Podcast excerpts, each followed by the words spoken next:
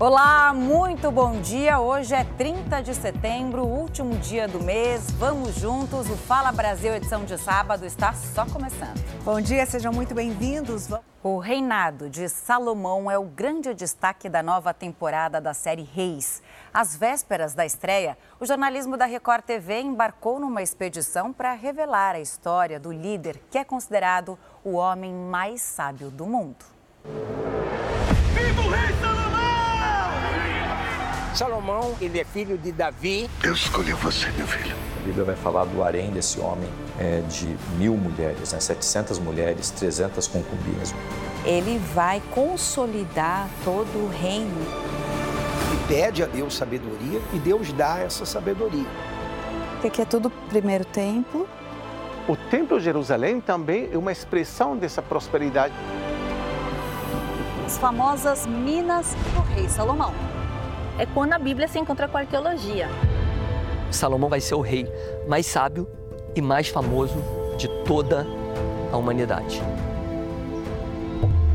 Salomão, o rei sábio. Hoje às 10 da noite, aqui na Record TV. E olha, a partir de hoje, turistas brasileiros não vão precisar mais de visto para viajar para o Japão. Quem conta todos os detalhes para a gente é o repórter Rafael Ferraz. Bom dia, Rafael. É, mas tem uma regra, viu, Neila? Bom dia para você, também para as meninas do estúdio, para quem acompanha o Fala Brasil neste sábado. É para quem, gente, vai viajar em até 90 dias. É esse prazo aí.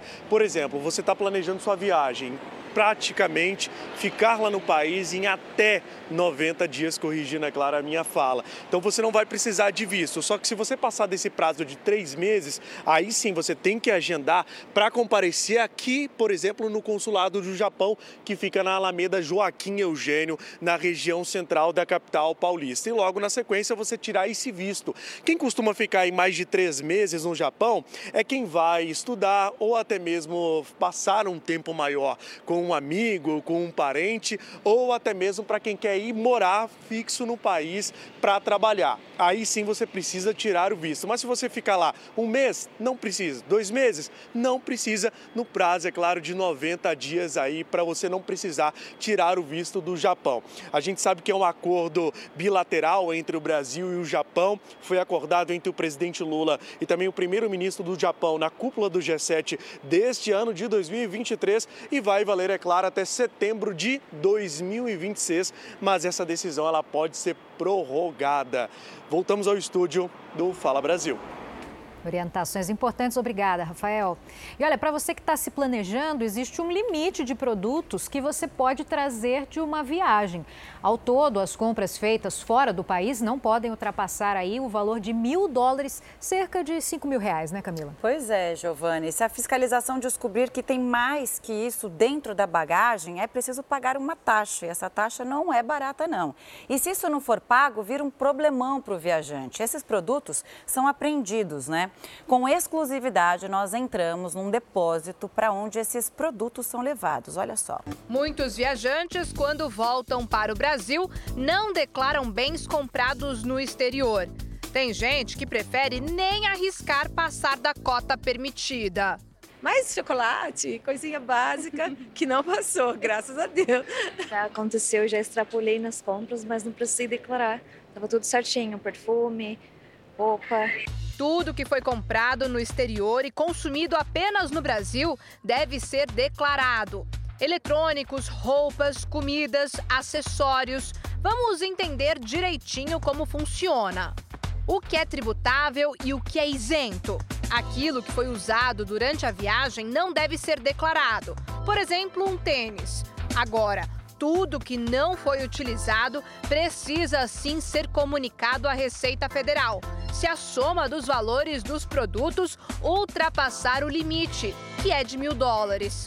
O economista explica. Se você comprou lá 1.500 dólares, mil dólares ele fica livre dessa tributação, 500 dólares você paga lá é, 50% de valor é, tributável em cima do que exceder. É possível emitir a declaração eletrônica de bens do viajante no site da Receita Federal e chegar no Brasil com tudo pronto.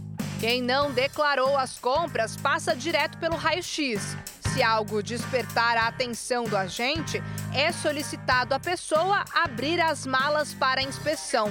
É aí que muita irregularidade é descoberta.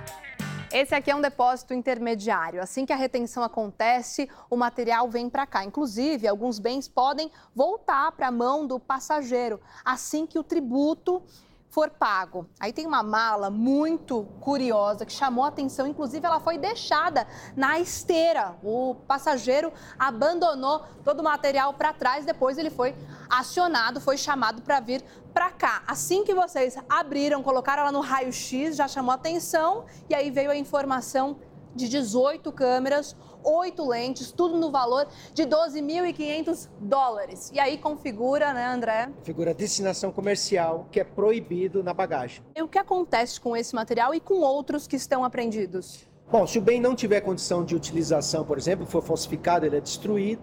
Alguns bens são doados, por exemplo, enxovais de bebês são doados para instituições de, de assistenciais de caridade. Nossa equipe é levada para o depósito principal da Receita Federal. Tamanho e a quantidade de materiais aqui apreendidos que estão só aguardando o momento do leilão chegar. E tudo dentro do aeroporto, a gente nem fica sabendo disso, né? É. Inclusive o leilão presencial acontece aqui. Aqui, aqui nós temos 6 mil metros quadrados. É, ele é grande porque ele recebe muita carga. O aeroporto ele tem mais ou menos 6, 7 cargas abandonadas por dia. Recentemente, mais de 1.200 celulares novos e usados foram apreendidos em uma carga de importação ilegal. A venda de produtos que chegam de forma clandestina prejudica a economia brasileira. E aí você imagina também isso, o prejuízo que causa ao comércio regular, né? ao, ao comerciante estabelecido que paga os seus tributos. E esse aqui é o, o trabalho importante da alfândega também. Né? Trazer essa concorrência leal. E essa falta de tributação é um dinheiro que o país deixa de receber que retorna para a população. Criminosos da mesma família se passam ou se passavam por parentes de mulheres idosas para enganar as vítimas e conseguir dinheiro por meio de transferências bancárias. O Ministério Público de São Paulo, inclusive, descobriu que eles tiveram acesso às informações pessoais num banco de dados. Quase 30 pessoas foram enganadas. Esta mulher recebeu uma ligação que parecia ser do filho. No contato, a foto dele e uma voz parecida. Ela não quer mostrar o rosto. Por pouco, não foi enganada pelos estelionatários. Ele disse: Ah, eu estou precisando de um dinheiro, mãe. Mas não falava o valor. Ele não chegou a falar o valor. Aí eu desliguei, né? Aí eu desliguei e já liguei para ele. Aí ele falou assim: Não, mas eu estou bem. Não aconteceu nada comigo. Tô, tá tudo bem comigo. Investigações apontam que a quadrilha fez 27 vítimas na capital paulista e em outras 11 cidades. O alvo, quase sempre mulheres idosas e com os filhos morando longe. Em menos de dois anos, os criminosos movimentaram ao menos 150 mil reais. Nesta conversa, um deles fingiu ser a filha da vítima. Disse ter trocado de número e que precisava fazer um pagamento. Depois devolveria o valor à mãe. A quantia era de quase R$ 2.400. Segundo a denúncia do Ministério Público, a mulher só descobriu que era enganada depois de fazer quatro transferências. Perdeu mais de 10 mil reais. Eles tinham acesso a banco de dados de, de pessoas com nome, CPF, se tem ou não benefício assistencial. Nem a polícia, nem o Ministério Público conseguiu identificar o banco de dados específico que eles tinham acesso. As fotos para fingir ser um familiar eram copiadas de redes sociais. De acordo com a promotoria, a quadrilha era formada por oito pessoas. Seis são da mesma família. Duas pessoas estão presas. Três tiveram a prisão decretada, mas seguem foragidas. As três mulheres estão em liberdade provisória. Todos são moradores de São Vicente, no litoral paulista. Era algo assim bastante é, claro, não era algo feito às escondidas.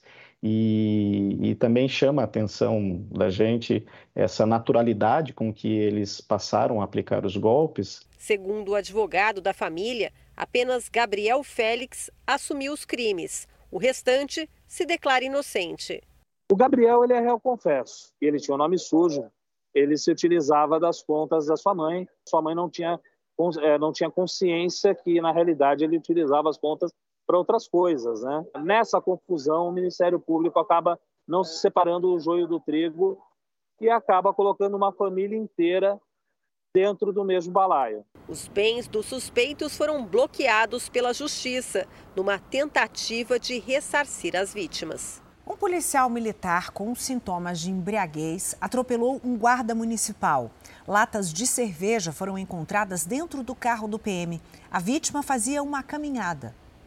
Alexandre Marques da Silva, de 47 anos, disse que caminhava pela calçada quando foi surpreendido pelo motorista. Quando eu estou no plantão de trabalho, eu vou correndo para poder fazer uma atividade física, né? E nesse percurso eu procuro sempre o, o, a calçada para evitar esse tipo de acidente, mas infelizmente o motorista estava muito desatento e aí quando ele me pegou, ele me jogou para dentro do Parque Lerme lá, eu já estava próximo do trabalho, faltava menos de um quilômetro para chegar. A hora que eu, que eu vi que ele virou bruscamente, eu, eu saltei para ele não bater na perna e não quebrar a perna, mas aí eu caí no para-brisa e na parte de cima, metal acima do para-brisa ali, aí bati a cabeça, né? Segundo o guarda, assim que desceu do carro, o motorista se identificou como policial militar. A vítima viu que tinha bebida alcoólica dentro do veículo. Tinha bastante bebida. Ele, a informação que ele me deu é que ele estava numa festa com os amigos. As garrafas, uma estava vazia, quebrada, a outra estava na metade. E latas de cervejas. Tinha caixa de isopor com cerveja gelada lá dentro. Questionado pelo guarda municipal, o PM teria dito que se distraiu ao volante. O PM lotado no batalhão de choque fez o teste do bafômetro. Ele já relatou para a gente que fez uso de bebida alcoólica, fizemos o teste de alcoolemia, deu 0,36, que é considerado crime. E aí nós vamos conduzir ele para o batalhão para fazer a ocorrência e encerrar a ocorrência no Detran. Apesar do susto, Alexandre passou por exames e foi liberado da UPA. Ele seguiu para o Detran para prestar depoimento. Um agente da lei tem que dar exemplo, né? Eu acho que a gente tem que estar sempre atento, a gente que presta serviço para a sociedade, a gente que está aí para poder é, é, falar da lei, a gente tem que respeitar a lei. Seguimos aqui com mais notícias. O governo federal e o governo do Rio de Janeiro anunciaram que vão fazer ações conjuntas para conter a violência no estado.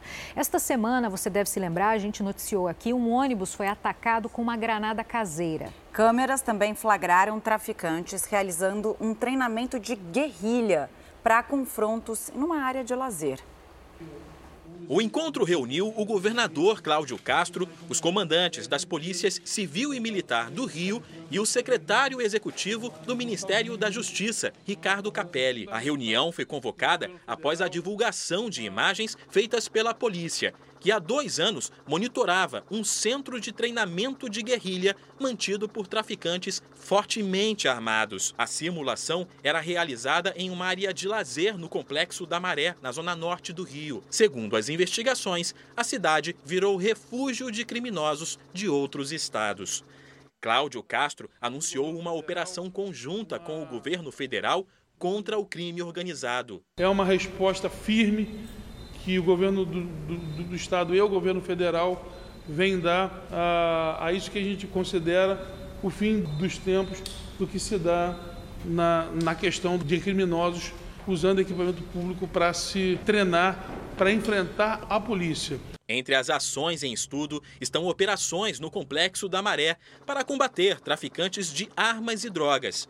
Incursões vão seguir a cargo das forças estaduais e a Força Nacional fica na retaguarda. O conjunto de comunidades é considerado estratégico. Além da ligação com a Baía de Guanabara e da proximidade com o Aeroporto Internacional do Rio, a região também dá acesso a três das principais vias expressas da cidade. A Avenida Brasil, onde esta semana um ônibus foi atingido por uma granada caseira, também terá reforço no patrulhamento, com agentes da Polícia Rodoviária Federal. É atuar com inteligência atuar com tecnologia, atuar de forma cirúrgica, com o mínimo de efeito colateral possível, sem espetáculo. Outra medida anunciada é a criação de um comitê permanente, baseado no Centro de Comando e Controle da PM.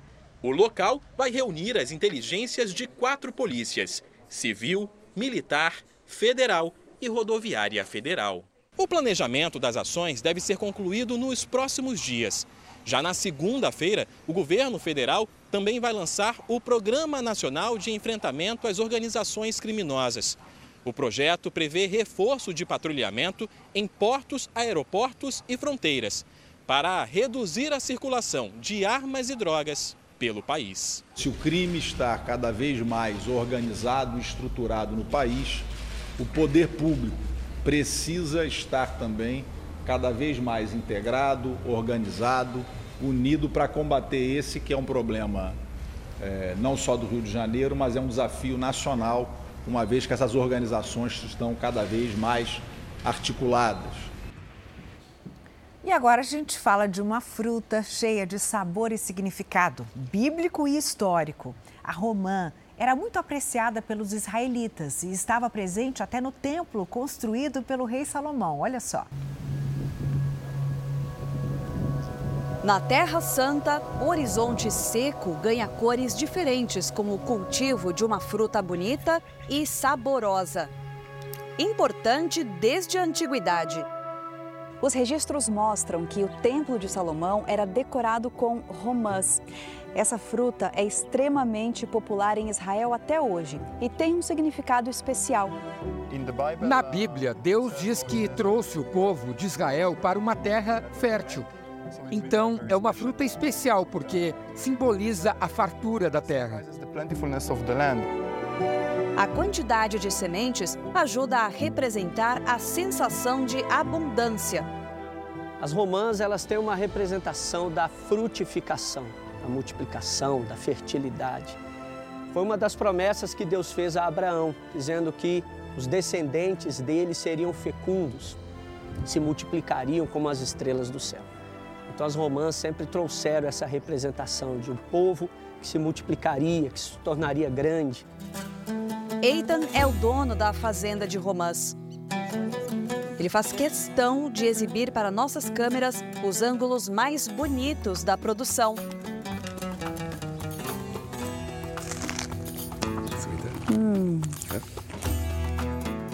Buscar a beleza é um trabalho que ele conhece bem. Eitan trocou a vida de fotógrafo pelo desafio de ter uma grande plantação no deserto. É realmente difícil, porque quase não chove. Então a gente precisou criar uma estrutura para tirar o sal da água que vem do mar Mediterrâneo e irrigar todo esse local. O resultado da dedicação de Eitan é fácil de ver. Se você olha para o deserto, você pode se sentir sozinho. Então, nossa comunidade decidiu dar um passo adiante. Aqui, um mais um pode ser mais do que dois. A romã é fonte de fibras e um antioxidante poderoso. Ajuda a afastar doenças. Mas, para Eitan, a fruta é valorizada em Israel desde os tempos dos reis porque ela é mais do que isso. Eu cultivo tantas coisas e nada é como a romã. É algo à parte. Traz saúde, alegria, beleza. As romãs e os sinos eram colocados ali na barra, né? Da, da, túnica do sumo sacerdote. Então, isso é muito importante desde aquele tempo. É, é um, uma fruta que é encontrada em grande quantidade. Ela é algo trazido como um elemento de adornar.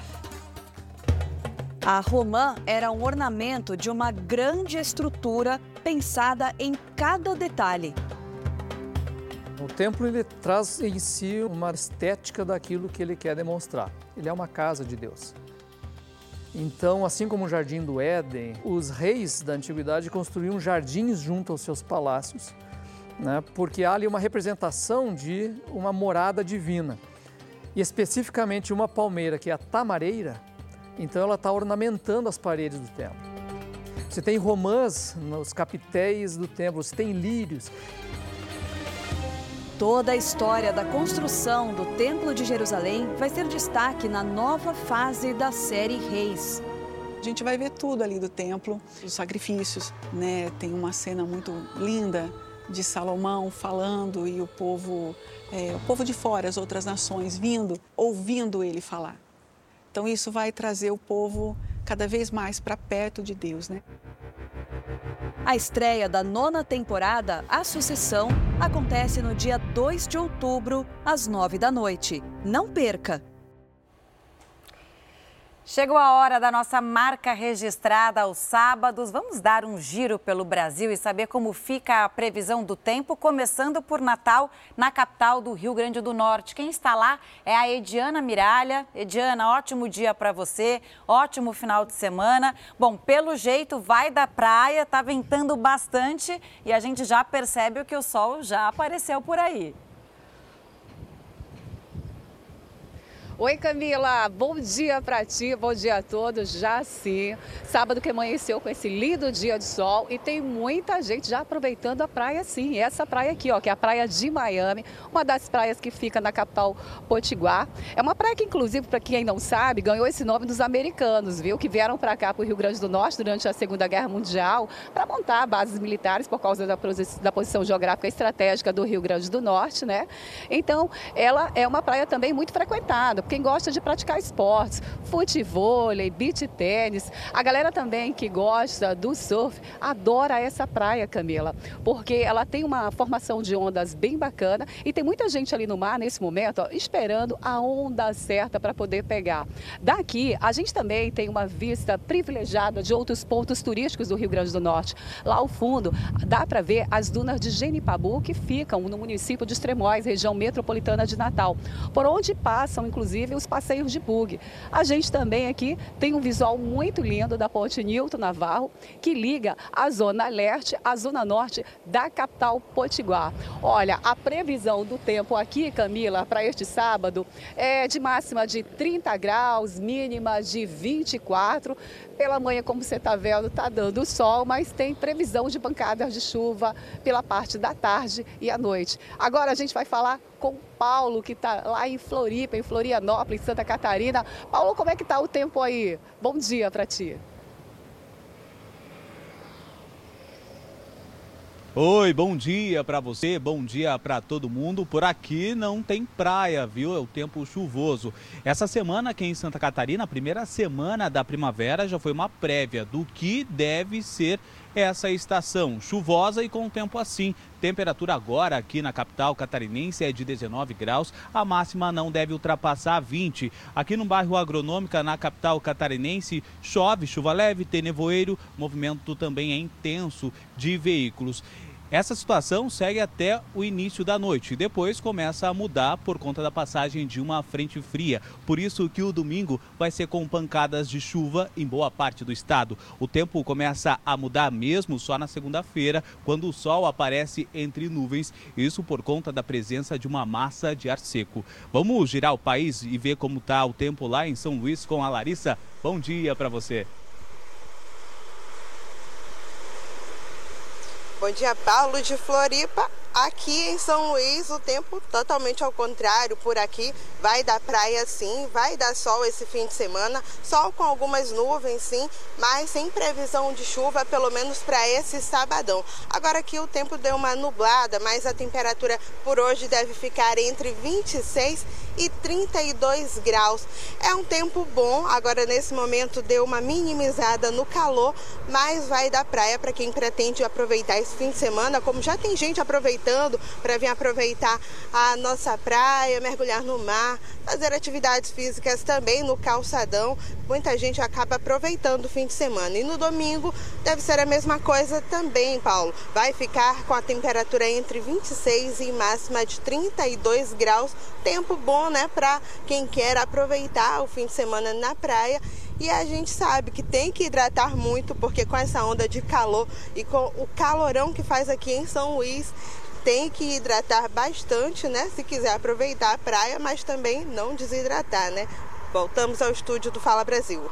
Obrigada, viu, Larissa? Aqui em São Paulo, a gente teve um calorão durante a semana, daí chegou uma frente fria e o final de semana vai ser de friozinho. Daqui a pouco a gente fala sobre a previsão do tempo aqui na capital paulista. Agora se prepara, porque o Fala Brasil vai te mostrar a florada dos ipês brancos em Curitiba. A gente vai direto para lá, porque esse fenômeno pode ser contemplado por apenas uma semana, não é, Pedro Talim? Bom dia para você. Os IPs, pelo jeito, já estão carregadíssimos de flores brancas. É realmente maravilhoso acompanhar essa época do ano. Isso mesmo, Camila. Bom dia para você, bom dia para todos que estão nos acompanhando aqui no Fala Brasil. É muito raro e quem passa por um IP branco não pode perder a chance de fotografar, de registrar, porque a florada é muito rápida. Dura ali em média cinco dias, no máximo. Ainda tem essa questão da chuva, do vento, que pode diminuir ainda mais esse período. Aqui em Curitiba é bastante comum IP amarelo, outras cores, várias árvores que já marcam aqui o cenário da capital paranaense. Mas no Jardim Botânico tem essa árvore em especial, que é do IP branco. Então chama muita atenção porque essa florada começou na quarta-feira. Então hoje a gente já está ali no quarto dia. Geralmente vai até cinco, dependendo das condições climáticas. Agora há pouco estava lotado aqui, cheio de pessoas tirando foto, registrando esse momento. Porém, começou a chover do nada, o céu fechou, começou a chuva, a chuva foi engrossando, as pessoas foram fugindo, tentando se esconder. A gente até percebe ali algumas pessoas saindo com guarda-chuva, com capa de chuva, porque realmente começou a chover um pouco mais forte. Isso, inclusive, é prejudicial para a árvore, porque essa flor ali branca ela é muito delicada. Então, qualquer chuva, qualquer vento pode cair, como a gente até percebe a queda ali no gramado também. Então, quem tiver a chance de ver um SP aqui ou em outros pontos da cidade, tem que tirar a foto, tem que registrar, porque dura pouco tempo. Volto com vocês no estúdio do Fala Brasil. É verdade, a gente está admirando tudo aqui. Muito obrigada pelas informações, Pedro. É isso, né, gente? Muitos famosos estão se divorciando. A gente viu agora vários exemplos. E aí vem aquela pergunta: por que isso afeta tanto a curiosidade das pessoas. É isso que o nosso comentarista Isaac Efraim vai falar hoje no quadro Mistérios da Mente Humana.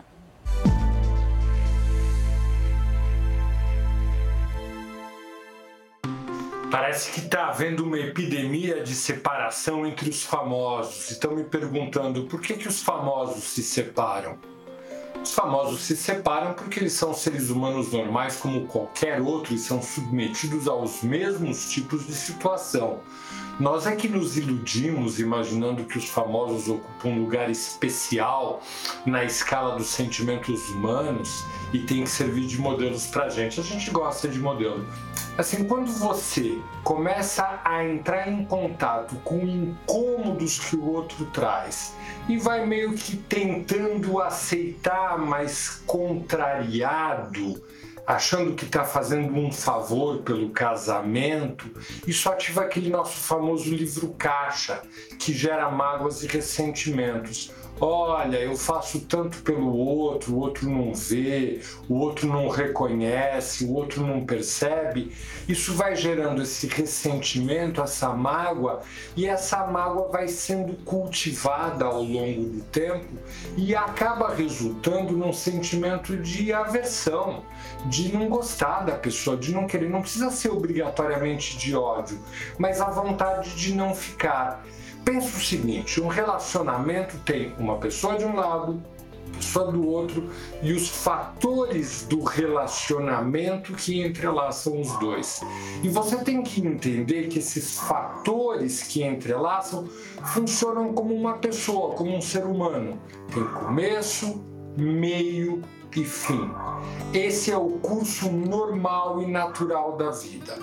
Quando as pessoas são munidas de maior tolerância, de maior paciência, de maior capacidade de compreensão, o relacionamento tende a durar mais. E se o casal não tem aquela capacidade de ir além da paixão, de sobrepor a paixão, acaba enxergando a realidade do outro sem essa empolgação que a mente produz através da excitação e a relação acaba per perdendo a graça.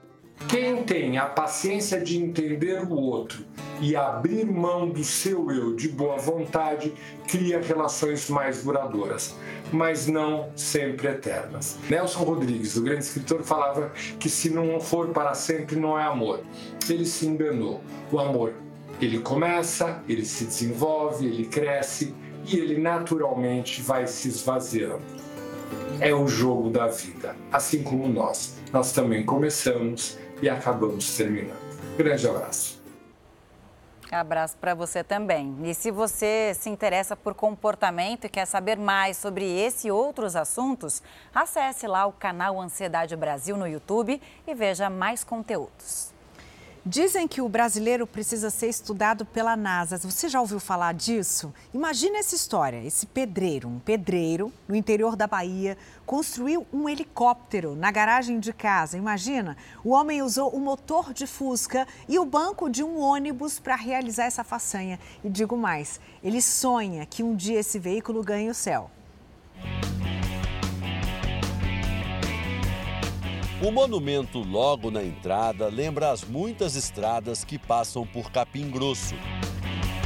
Mas no pacato município de 35 mil habitantes, que fica no sertão baiano, a 270 quilômetros de Salvador, não são as rodovias que chamam a atenção. A cidade está ficando famosa por causa de um único morador que usou a criatividade para fazer uma invenção muito inusitada. Ele mora aqui nesta casa, a novidade fica na garagem. E quando a gente fala assim, a gente logo imagina um carro, uma moto diferente, nada disso. Olha só. Parte da invenção já está até aqui para fora. A cauda de um helicóptero. Antônio, tudo bem? Tudo bem, meu querido. Prazer, viu? Prazer de onde veio meu. essa novidade, Antônio? De onde é que surgiu essa ideia? Isso é sonho de criança. No silêncio da noite, ele é também mecânico, soldador, pintor, engenheiro. E assim foi, juntando peça por peça, como se fosse um quebra-cabeça, tudo feito com sucata. Esse material, umas partes, quando eu tinha o dinheiro que dava para comprar, eu comprava. Quando eu não tinha, alguns amigos meus aqui e eu faltava um pedaço, ele ia lá e dizia: Vá lá que eu tenho um pedaço de ferro. Pode dizer que é quase sucata. E foi assim, no passo a passo persistente, que ele construiu essa máquina voadora aí. Um helicóptero caseiro. Eu vou chegar a voar nele se Deus quiser. A engenhoca tem motor de carro e curiosos detalhes no acabamento. E o banco? Veio de onde? O banco foi de um ônibus. Um ônibus? Foi. Isso aí é um banco no coletivo. Eu fui lá e comprei por 10 reais. Ele fez tudo sem patrocínio. Quando eu planejei o, o projeto, eu comecei a juntar um dinheirinho, eu juntei 28 mil. Só deu para começar. E lá vamos nós levar a aeronave para a rua. Nas ruas do Brasil a gente vê carro, ônibus, moto, mas aqui em Capim Grosso vê também helicóptero. Aos 43 anos, Antônio mal sabe ler e escrever, mas sempre quis voar. Ele diz que se tornou um autodidata da aviação para realizar o sonho. Parece que ele domina mesmo o assunto e fala com orgulho sobre o que aprendeu. O helicóptero não vira curva, ele vira lá o cabo. Já tá falando igual o piloto, já, ué? Eu tenho muito entendimento com isso. Eu Pronto. passei cinco anos estudando o projeto para botar em prática. Estas imagens mostram o pedreiro baiano em seu primeiro voo no helicóptero no Rio Grande do Norte. Não como piloto ainda, mas aprendendo a voar. Bota o pé esquerdo e entra aí. Aqui tá bom? Juntando um dinheirinho aqui e outro ali, ele espera tirar o brevet, a carteira de habilitação de um piloto de avião ou helicóptero. Você está aprendendo a voar? Estou aprendendo a voar. Já tem quanto tempo? Eu só tive negócio de umas duas horas e meia de voo. E não vai ter um vidro aqui para proteger? Vai ter tudo. É o dinheiro que não deu para comprar ainda. Falta quanto mais ou menos para terminar? Rapaz, eu acho que para deixar do jeito que eu quero, eu ainda gasto uns 10 ou 12 mil. Vamos então testar a potência dessa aeronave.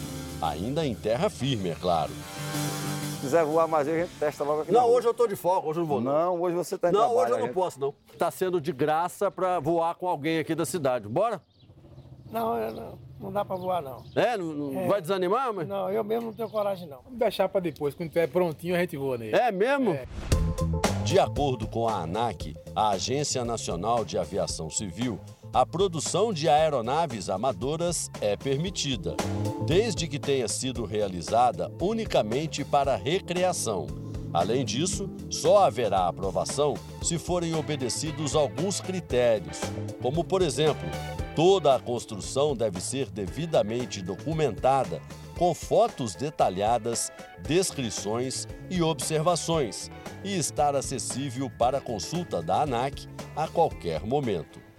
Que ninguém duvide da capacidade desse sertanejo que prova, não há limites para sonhar. Palmas pro Antônio aí, né, gente?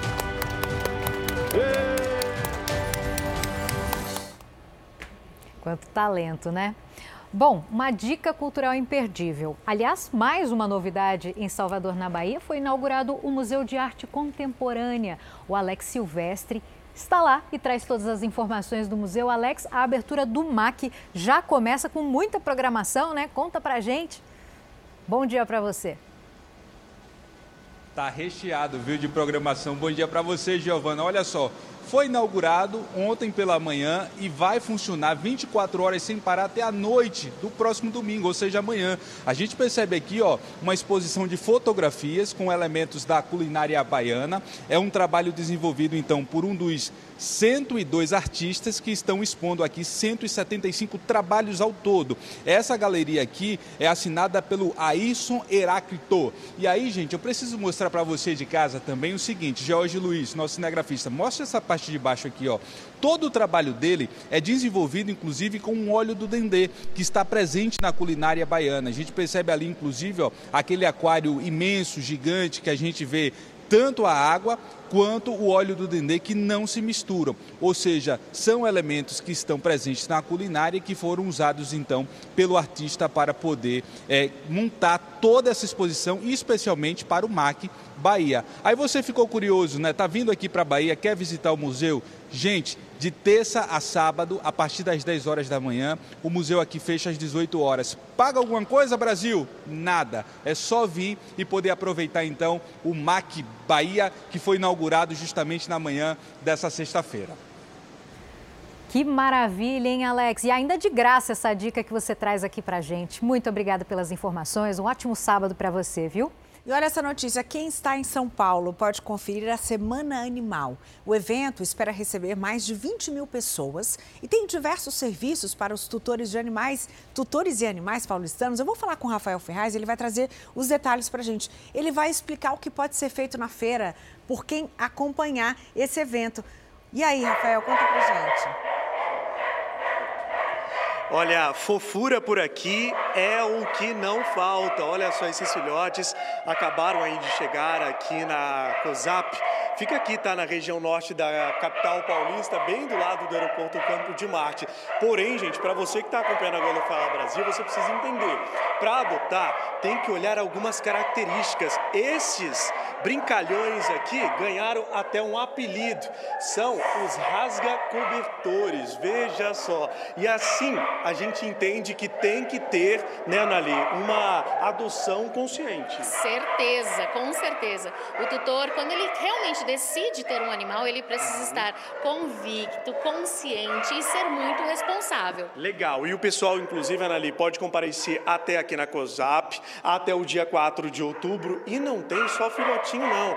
Tem esse gordo. Olha só, é o nome dele mesmo, gente. Ganhou esse apelido por causa, olha só que fofura que ele ele tem? Tem 12 aninhos e são animais que precisam de um cuidado a mais. Com certeza. O gordo, por exemplo, por ter idade, naturalmente requer cuidados a mais, mas ele tem curiosidades. O gordo gosta de ficar num colchão, então ele precisa ter um sofá para ele, um colchãozinho para ele dormir com bastante tranquilidade. Legal. E para o pessoal então que quer adoçar pode comparecer, tá, gente? Aqui é a sede da COSAP, como eu disse para vocês, fica bem ao lado ao aeroporto Campo de Marte, fica aqui na Avenida Santos Dumont, bem do lado da praça é, Couro e Garibe, tá? Então pode comparecer de 9 da manhã até 5 horas da tarde até o dia 4 de outubro. Esse daqui, ó, eu tenho medo danado. Olha só, mas está também para adoção, ele se chama acerola. Então tem que é, entender todas as necessidades desses cachorrinhos. Esse outro aqui que tem um pelo maior, que é indicado mais também para uma área onde tem aí uma área verde, um quintalzão. Já essa fofura, meu Deus do céu, veja só, meninas. Olha só que criançona, 12 aninhos, tá para adoção, é só comparecer e ter consciência, né? Rafa, eu vou passar longe dessa feira, sou cachorreira, tenho sete cachorros, o oitavo está na barriga de uma cadela prenha, então eu vou ficar longe. Claro que você falou que cachorros adotados, eles têm questões emocionais que precisam ser consideradas, eles precisam ser acolhidos e receber muito amor para se recuperar. O amor cura tudo. E olha, nesse fim de semana começou a primeira edição da Arena Record na praia de Ponta Negra, em Manaus, capital do Amazonas. E quem está por lá é a Natália Teodoro. Vai ser o maior evento de beach tênis da região norte. A Natália vai explicar tudo pra gente. Tudo pronto para a competição? Consulte o estágio mais próximo para a sequência Oi, bom dia, Neila. Bom dia para todo mundo que está ligadinho aqui no Fala Brasil. Eu tô aqui na Praia da Ponta Negra. Quero mostrar para vocês a nossa praia de rio. São as águas do Rio Negro. Por aqui a gente está no período de seca, período de vazante, então a faixa de areia tá bem maior. E já que eu tô pisando na areia, quero convidar todo mundo que está assistindo para entrar, para conhecer o nosso Arena Record, como você falou, Neila, o maior evento de beach tênis da região norte do país, com uma programação que já começou, hoje começou às 8 da manhã, mas desde ontem os jogos já estão rolando aqui nas areias da Praia da Ponta Negra, tá? Vão ser mais de 300 jogos e eles divididos todos em nove quadras montadas aqui nessa nossa estrutura. São três modalidades, mas masculino, feminino e duplas mistas. Os prêmios, ó, tem prêmio, tá? 25 mil reais em prêmios para os melhores. É importante dizer que o beach tênis vem ganhando cada vez mais adeptos apaixonados pelo nosso país. Essa modalidade que é muito interessante, ela mistura o tênis tradicional com o vôlei de praia e o badminton. Foi criada em meados de 1987 na Itália.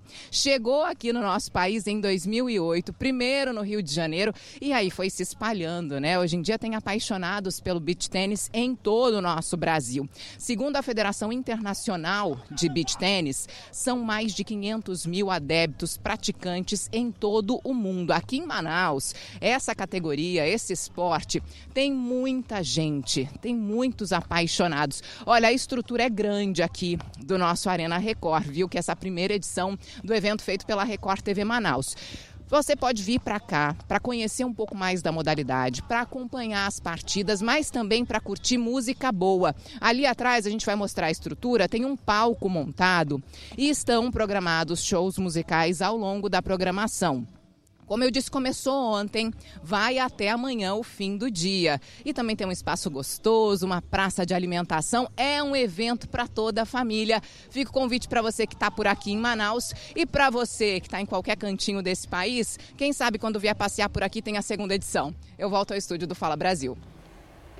Que delícia, Natália. Muito obrigada pelas suas informações. Tenho certeza que muita gente vai curtir. É bem bacana esse evento, né? Grande. Agora o beach tênis está é, tá muito popular aqui em São Paulo. Tem vários lugares, apesar de ser cidade, né? A gente tem bastante concreto por aqui. Tem muita gente que gosta de praticar beach tênis beach tênis aos finais de semana. Você já provou, Gi? Não, nunca. E você? Eu, eu já, mas não deu muito certo. Sinceramente, eu achei um esporte difícil. Eu levei cada tombo. Pelo menos você se divertiu ou não? Me diverti muito. Eu sou esforçada. E agora a gente entende que esse esporte ficou muito popular porque você gasta muita caloria, né? Com essas corridinhas na areia. Também tem uma, um bom resultado para o corpo. A propósito, falando em calorias, esse sol, beach tênis, combina com açaí, talvez? Combina, combina bastante. Esporte, saúde? Fato. Para quem está pensando em visitar a capital do Pará, Belém, saiba que uma das iguarias da culinária local sofreu uma queda nos preços, o açaí. Olha, e já tem muito turista por lá aproveitando para provar o verdadeiro açaí, diferente do que é comercializado no restaurante e em outros restaurantes do país, né? Principalmente aqui na região sudeste. Vamos ver. Túlio veio de São Paulo e teve uma experiência gastronômica única ao provar pela primeira vez o açaí com peixe frito, uma iguaria famosa por aqui. Conhece o açaí lá em São Paulo com leite condensado, com chocolate 10. Tá de parabéns, né? E ainda me ensinou a comer, né? Porque falou, ó, já que você tá com dificuldade, põe um pouquinho de açúcar. É outra coisa. A aventura culinária coincidiu com a queda nos preços do açaí na região, com variações de 12,41% para o açaí grosso e 11,58% para o açaí médio, segundo dados do Departamento Intersindical de Estatísticas e Estudos Socioeconômicos do Pará. A gente está falando de uma queda constante que deve, inclusive, se aproximar até o mês de novembro. Vai depender também aí dessa oferta e demanda que a gente está acompanhando. Esse comerciante, que trabalha há mais de 20 anos manipulando fruto, vende mais de 200 litros por dia. Muita entrega e, e aqui no balcão também. Mas deu uma diminuída no açaí. E com o preço mais baixo, quem gosta é o consumidor.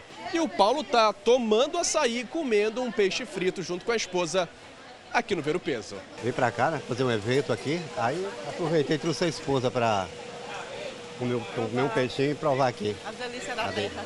Ah, tá provando esse açaí nosso pela primeira vez? Sim, eu tô pela primeira vez. Ele não.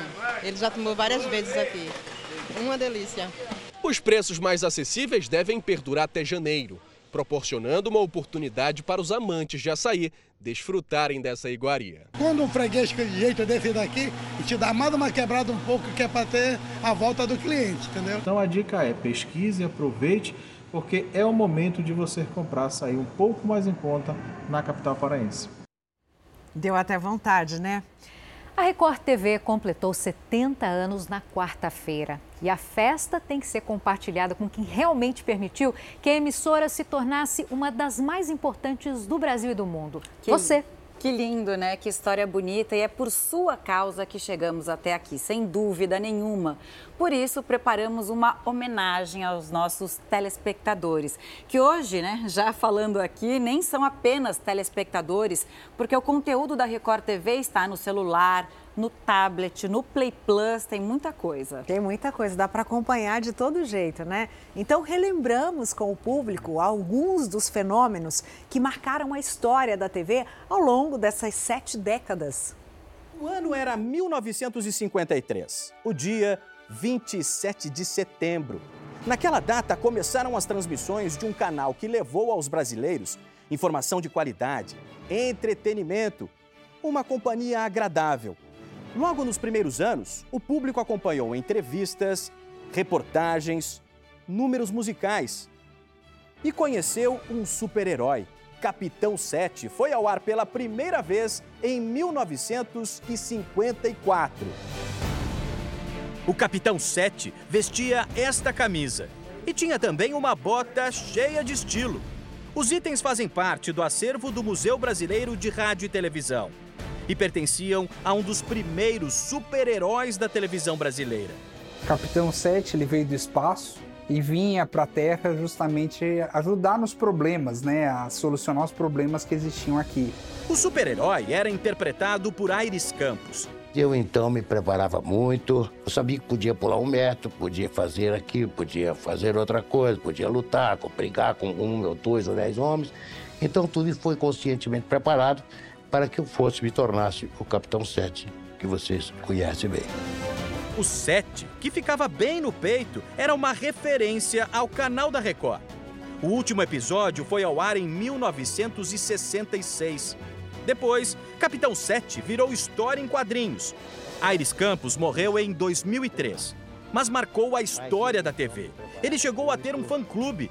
60 anos atrás, o Brasil teve um herói para chamar de seu. Chegou o Capitão 7 para defender o bem. Chegou o Capitão 7, valente como ninguém. Logo depois, ídolos da música que começavam a fazer sucesso no rádio apareceram pela primeira vez na televisão. Nos anos 60, pintou a Jovem Guarda. A música popular brasileira ganhou força. E a Record fez todo mundo cantar com os festivais que impulsionaram a carreira de muitos artistas. Nossa senhora, dá até arrepio vendo me lembrar. Tempo bom. O tempo bom que seu Roberto lembra era quando a Record exibia os festivais de música que entraram para a história. De 1966 a 1969, estes eventos transmitidos ao vivo eram mais importantes na época do que uma Copa do Mundo. O arrepio e os olhos cheios d'água são por lembrar do quanto aqueles festivais fizeram o seu Roberto gostar ainda mais de música. Eu sonhava, eu sonhava. Até sonhava, eu tô podendo até, até ver o Roberto daqui, ver Chico Buarque, Jair Rodrigues, Elis Regina. Ah. Naquela época, era muito difícil ter uma televisão em casa. O aparelho era muito caro. Mas seu Roberto e Dona Luísa tiveram este privilégio. E em dia de festival, a casa dos pais do seu Roberto se transformava em ponto de encontro. A Dona Luísa morava em Passos, interior de Minas Gerais. E ela conta que os festivais empolgaram tanto que o pessoal de lá também quis fazer o seu. Ia pro fechava o cinema ou às vezes a rádio, né? E o pessoal, todo mundo ia aí, os jovens todos para ver. Um imitava o Roberto Carlos, outro imitava não sei quem. Ei, ah, aplaudia, achava maravilhoso, né? Ouvir os jovens de lá cantando as músicas. O rei da brincadeira, e José. O rei da confusão, e João. Um trabalhava na feira, e José. Outro na confusão. Perto dos anos 70, mais um grande sucesso. A família Trapo conquistou os brasileiros com alegria. Não, não, não, não isso é filho. Teve muita risada na tela da Record. Tudo girava em torno do Bronco. Mas, mas vai aos poucos, né? Só vai ter uma surpresa que eu não quero nem falar. Personagem do inesquecível Ronald Golias. Uma figuraça. Como é que é, ô Betinho? Como é que você bebeu, é? Hã?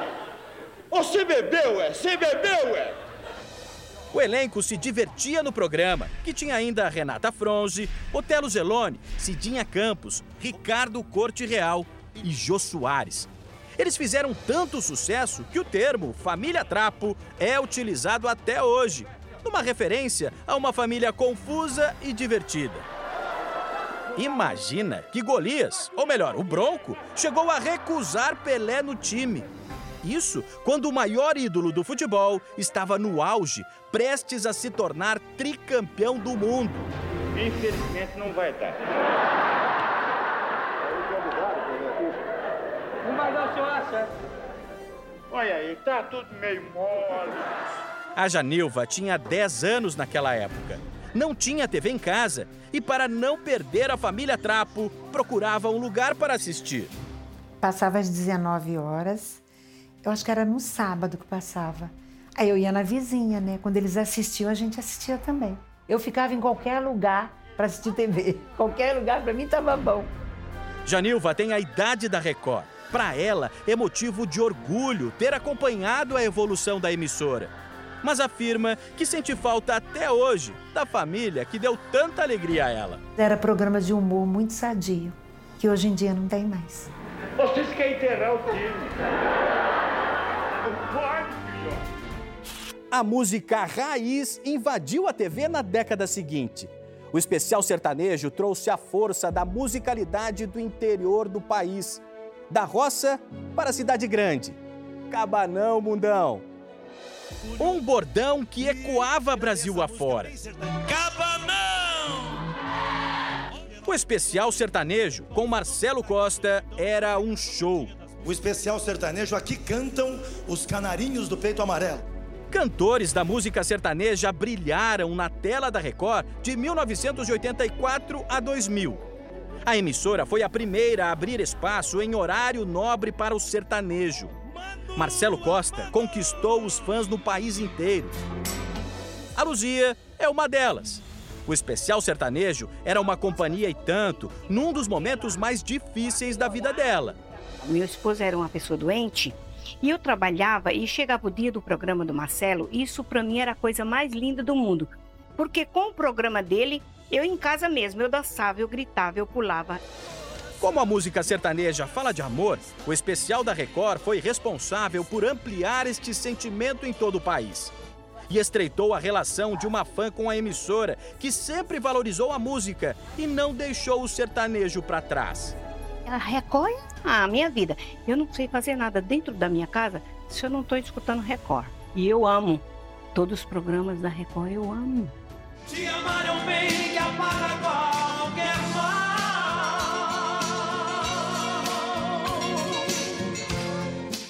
Com quadros super divertidos, o programa Raul Gil, que tinha sido o primeiro a ser exibido em cores na emissora, uniu gerações de telespectadores.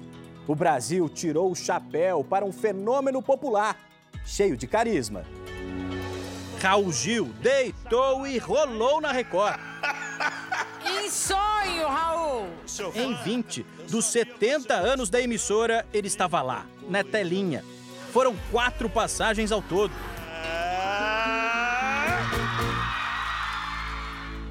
Quem diria? Um calouro da Hebe Camargo se tornou um dos maiores apresentadores da história. Um coração.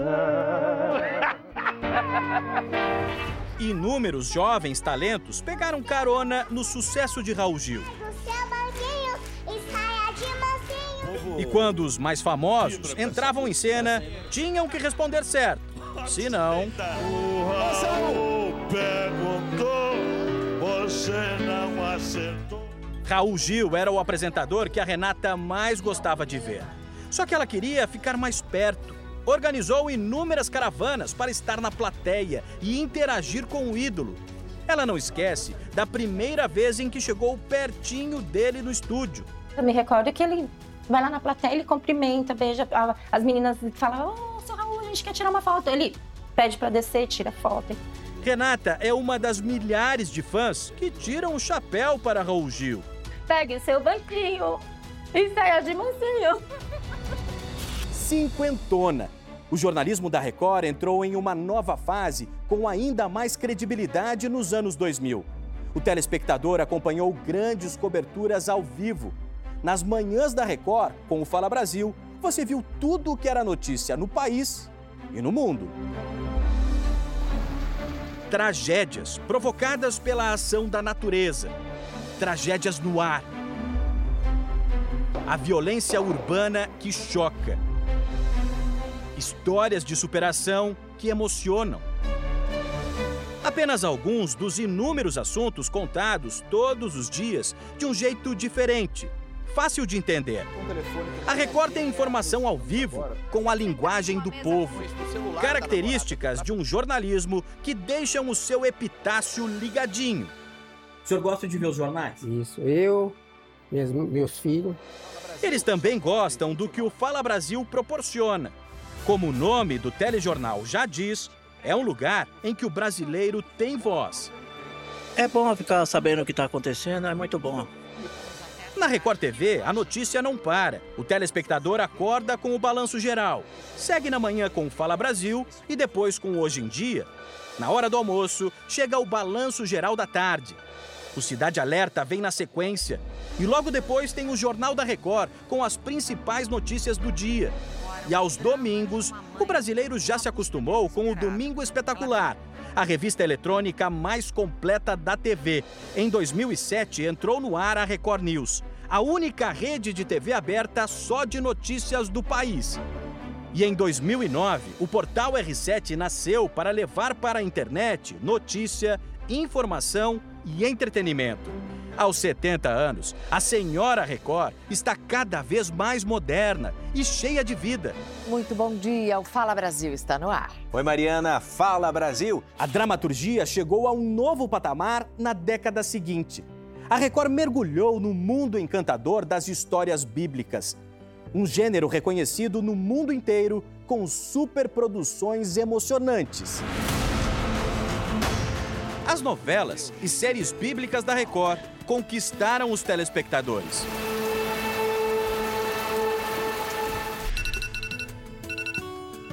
Este celular aí é da Bruna. Está programado para despertar de segunda a sexta às nove da noite. O compromisso dela é sentar na frente da TV para assistir a série Reis. Bendito para sempre o seu glorioso nome. As dores, alegrias e trajetórias dos principais monarcas de Israel. Se eu estiver fazendo alguma coisa, eu paro e vou lá pro meu cantinho assistir Reis. Na maioria das vezes eu tô aqui na sala, mas quando a família tá aqui, né, eu vou pro quarto, o pessoal já sabe que é a minha hora. O marido disse que fica junto para assistir também. Você se emocionou com o nascimento do filho do, do Salomão? Foi, foi bonito. Cara, foi muito bonito. Seu filho, de Dias. Para a Bruna, assistir à superprodução Reis é uma oportunidade de aprender a história da humanidade. Todas as nações. Tanto que, eu- que a minha sogra, a gente estava há uns tempos atrás, a gente foi assistir junto, e eu e ela o- assistindo. Meu, mentira. O Joab é motorista de aplicativo e não perde um episódio da superprodução, nem que seja no celular. Ele tem o mesmo nome de um personagem da série, o comandante do exército de Davi. Nós precisamos ter uma conversa séria, Joab. E sem sarcasmo. Para o motorista, acompanhar reis é um aprendizado de vida. E a Bíblia nos traz ensinamentos que servem para o resto da nossa vida. Quando a gente medita, vê uma imagem, aquilo ali re- traz para nós uma visão melhor de como a gente vai ser na sociedade. A dona Maria Isabel também assiste Reis. Ela acompanha todas as produções bíblicas da Record. Desde os Dez Mandamentos, não perde nenhuma. Não perco nada. Também a Record me preenche. E ninguém tira ela dali. Tem uma cena de Moisés na novela Os Dez Mandamentos que para ela foi emblemática. Linda demais. Pede a Deus, pede, o mar se abre, os passam.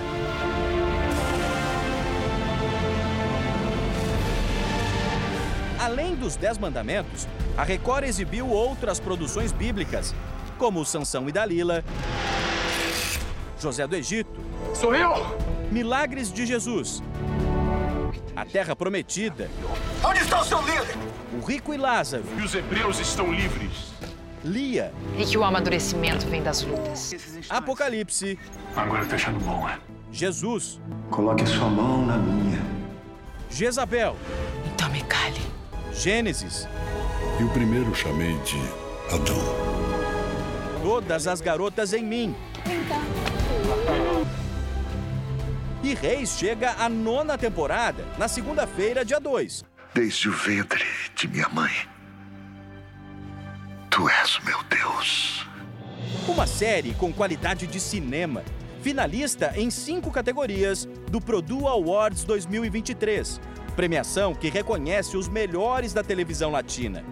A nova fase vai mostrar a jornada de Salomão e o público está ansioso. Muita emoção. Muita emoção.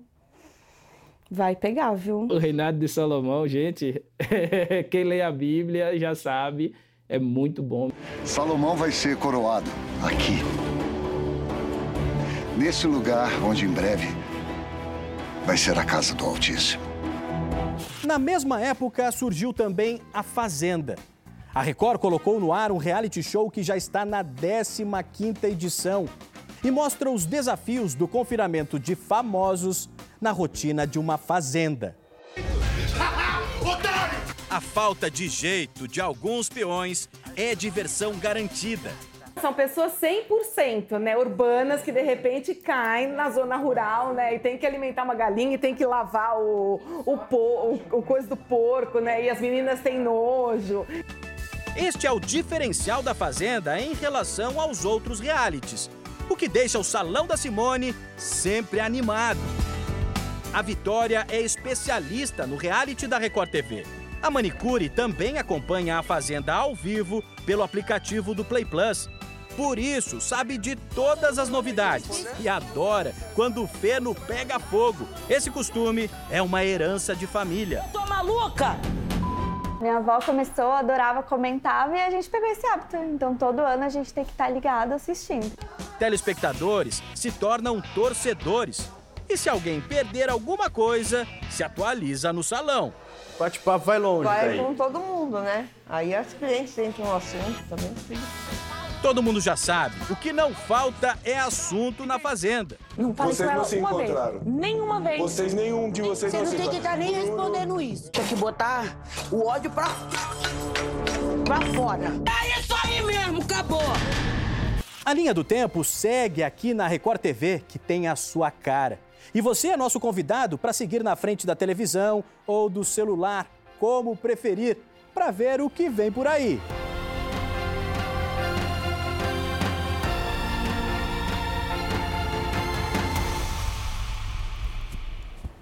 É, sete décadas, parabéns, Record. E como vocês podem ver, a gente ainda tem muita história para contar. Bom, amanhã, 1 de outubro, é o Dia do Idoso. Essa parcela importante da população, das famílias, que não para de crescer e quer cada vez mais espaço no mercado de trabalho. O seu Nelson tem 71 anos. Ele, que já tem experiência como garçom, cozinheiro e segurança, foi contratado para ser operador de caixa nesse supermercado em Maringá. Foi atrás do emprego para complementar renda e porque não quer nem saber de ficar parado. Apesar que eu faço muita coisa em casa também, ajudo minha irmã, eu faço de tudo em casa, né? Mas aí eu também não gosto de ficar assim parado. Eu sempre fui de trabalhar, correr para lá e para cá. Eu era garçom e eu corria em tudo, né? E a exemplo dele, só nesse supermercado são 12 pessoas com 60 anos ou mais trabalhando. Número que fica ainda maior quando falamos de 55 anos ou mais. Tem o Aparecido, que é empacotador, o Gilberto, que faz parte da prevenção e perdas, a Tânia, que fica no caixa e tantos outros. Com o envelhecimento da população brasileira se tornando cada vez mais presente, o mercado de trabalho também precisa se adaptar. Uma pesquisa feita pelo IBGE mostrou que de 2021 para cá, o número de pessoas com 70 anos ou mais trabalhando aumentou em cerca de 20%. Mas nessa faixa etária ainda tem muita gente que está atrás do emprego. O Mitter tem 63 anos e uma vasta experiência com trabalhos em supermercados mas mesmo assim ficou mais de um ano desempregado antes de encontrar uma nova vaga.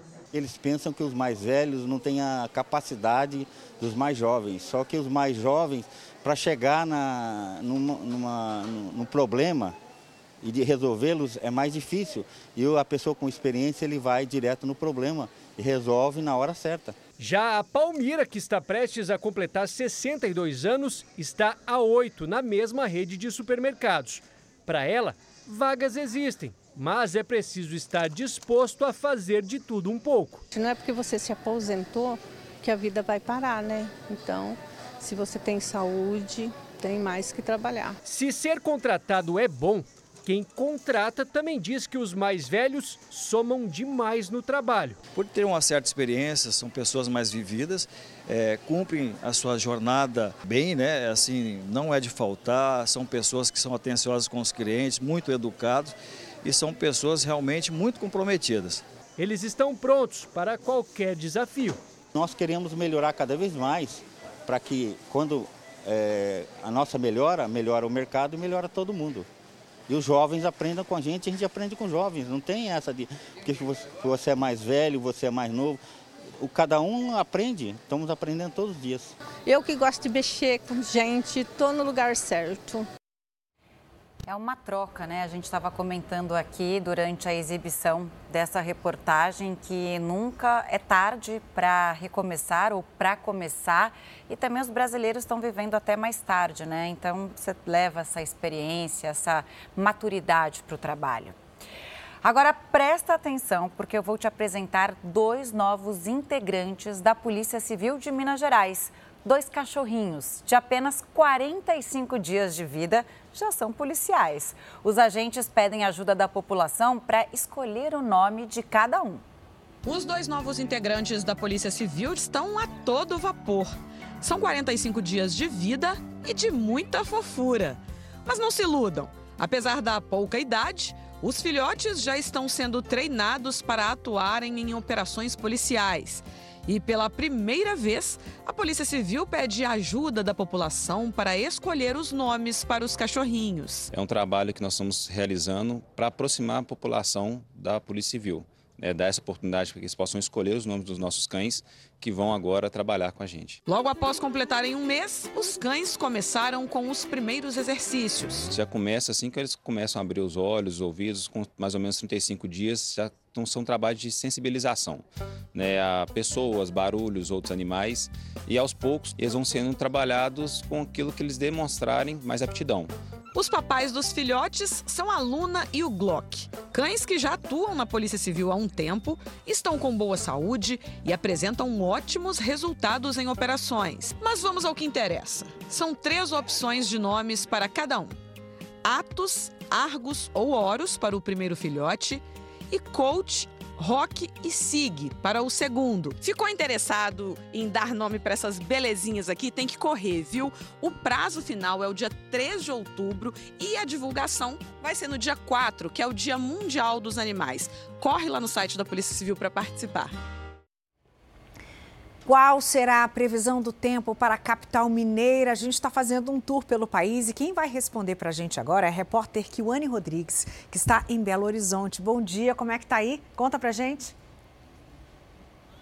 Ei, Neila, bom dia para você, bom dia a todos que acompanham o Fala Brasil. Olha, agora tem sol por aqui, viu? Mas a previsão é de um dia com sol entre nuvens, nublado e tem previsão de chuva para a tarde. A mínima foi de 16 graus, a máxima deve chegar aos 31 graus. Para este domingo, o tempo não muda muito. Deve ser de sol entre nuvens, a máxima deve chegar aos 30 graus e a mínima 16 graus. E olha, eu estou aqui na Praça da Liberdade, na região centro-sul de Belo Horizonte, e é claro que tem muita gente por aqui já aproveitando o dia. Mas eu quero saber agora como está o tempo lá no litoral. Vou para o Rio de Janeiro falar com a Carol. Carol, bom dia para você. Conta pra gente, vai ter sol por aí? Vai dar praia? Oi, Kiwane, bom dia para você. Olha, uma praia mais ou menos, tá? O dia começou por aqui com bastante nuvem no céu e a previsão é que no período da tarde fique nublado a parcialmente nublado. No momento, os ventos estão de fracos a moderados e ocasionalmente poderão estar mais fortes. Esse trecho aqui da Praia do Recreio dos Bandeirantes não é o favorito dos banhistas, nem o mais recomendado agora, segundo as bandeiras vermelhas aqui dos guarda-vidas. Mas é um local bacana para os surfistas que lotaram aqui o mar agora pela manhã e estão aproveitando as ondas que podem chegar até 1,50m hoje. No momento, 23 graus no Rio e a máxima pode chegar aos 26. Não há previsão de chuva para hoje nem para o domingo. Agora a gente vai a Brasília saber como que fica o tempo por lá com a Lívia. Oi, Lívia, bom dia para você. Oi, Carol, bom dia para você, bom dia para todo mundo que está aqui com a gente. Olha, hoje o dia amanheceu bem nublado aqui em Brasília. O sol, olha, tá saindo, tá brilhando, mas tem muita nuvem no céu. E a previsão é de que hoje continue assim. Temperatura mínima registrada aqui de 20 graus, a máxima não deve passar de 30 graus. A umidade relativa do ar variando aí entre 90 e 40% há possibilidade de chuva em áreas isoladas hoje aqui no Distrito Federal. A previsão do tempo para amanhã, para o domingo, é mais ou menos essa, igual a deste sábado. Dia nublado, possibilidade de chuva em áreas isoladas, temperatura também aí entre 20 e 32 graus e também umidade relativa do ar aí entre 85 e 40%. E o início da semana também, tudo isso deve se repetir por aqui. A novidade por aqui tem sido essas chuvas, que por enquanto não seria um período de chuva aqui em Brasília e nesses últimos dias tem tido alguns episódios de chuva. Não chuvas fortes, mas algumas chuvas registradas aqui no Distrito Federal. Voltamos ao estúdio do Fala Brasil. Obrigada, Lívia. A promessa era de que nesse domingo a chuva ia dar uma trégua, porque na sexta-feira o negócio foi pesado. Na quinta-feira também teve temporal lá. Muita gente teve prejuízo em casa por conta da forte chuva, mas a promessa era essa que está se cumprindo e a Lívia está mostrando para gente. Deu uma amenizada e o tempo está mais agradável. Agora, a gente vai voltar à Semana Animal, um evento para adoção e vacinação de animais. Aqui em São Paulo, o Rafael Ferraz está lá, mostrou cães que esperam por novos tutores e agora ele encontrou cavalos e até porcos. Eles também estão para adoção, Rafael? Então sim, viu? Deixa eu já adiantar que esses dois aqui têm seis anos de idade, cada um, pesam aí 300 quilos. Quanto peso? Esse daqui, gente, é o Luizinho, tá? Esse daqui já é o Zezinho. Os dois estão aí para uma adoção consciente. Para que que você pode então adotar eles? Para você levar para um centro de reabilitação aí para crianças, ou até mesmo para passeio, ou se você tiver também uma criança especial que está exigindo aí um cuidado também, ou um amiguinho íntimo, pois é, pode vir aqui adotar, tem que ter essa conscientização e logo na sequência você já levar para sua casa. Mostra aqui também. Vem cá, olha só esse cavalo. Ele é o Zé Trovão. Ele é um pouquinho é, manso, tem que chegar de lado, já me ensinaram. E logo na sequência, ó, vem aqui, e passa a mão nele, também pode ser uma adoção consciente. Tchau, Zé. Daqui a pouco eu volto para falar também com você novamente, tá? Daqui a pouco vai ser cuidado pelos tratadores aqui. Vem cá. Você que está aí, gente, a gente já mostrou. Tem cãezinhos, tem também gatos, tem porcos, cavalos, outros animais, mas não só isso. Para você que tem uma criançada aí na casa que não sabe o que fazer nesse sábado, pode vir aqui também porque tem educação ambiental. Além disso, se você tiver um bichinho, pode vir aqui fazer a microchipagem, a vacinação antirrábica. Tem também a saúde mental que você pode é, entender o que, que o seu cãozinho está aí pensando dentro de casa, entre muitos outros mitos que o pessoal dos zoonoses também vai poder esclarecer. Olha, meninas, aqui dentro tem algo especial que eu quero mostrar para vocês bem rapidinho. Tem aqui um morcego que está empalhado. E olha que eu me surpreendi com a textura. Veja só, parece um gatinho. Teria coragem de passar a mão? Esse aqui está morto, no vivo não, hein? No vivo não, com certeza. no vivo tem que tomar cuidado. Caído no chão, liga pra gente. Exato. O Rafael, esse não é para adotar, né? Empalhado. Agora, na sua primeira entrada, a gente riu aqui porque você ficou com um pouco de medo do cachorro. Agora você estava junto com os porcos Muito. ali. Você tem intimidade com o animal ou foi só impressão aqui que você gosta, mas tem aquele certo medo?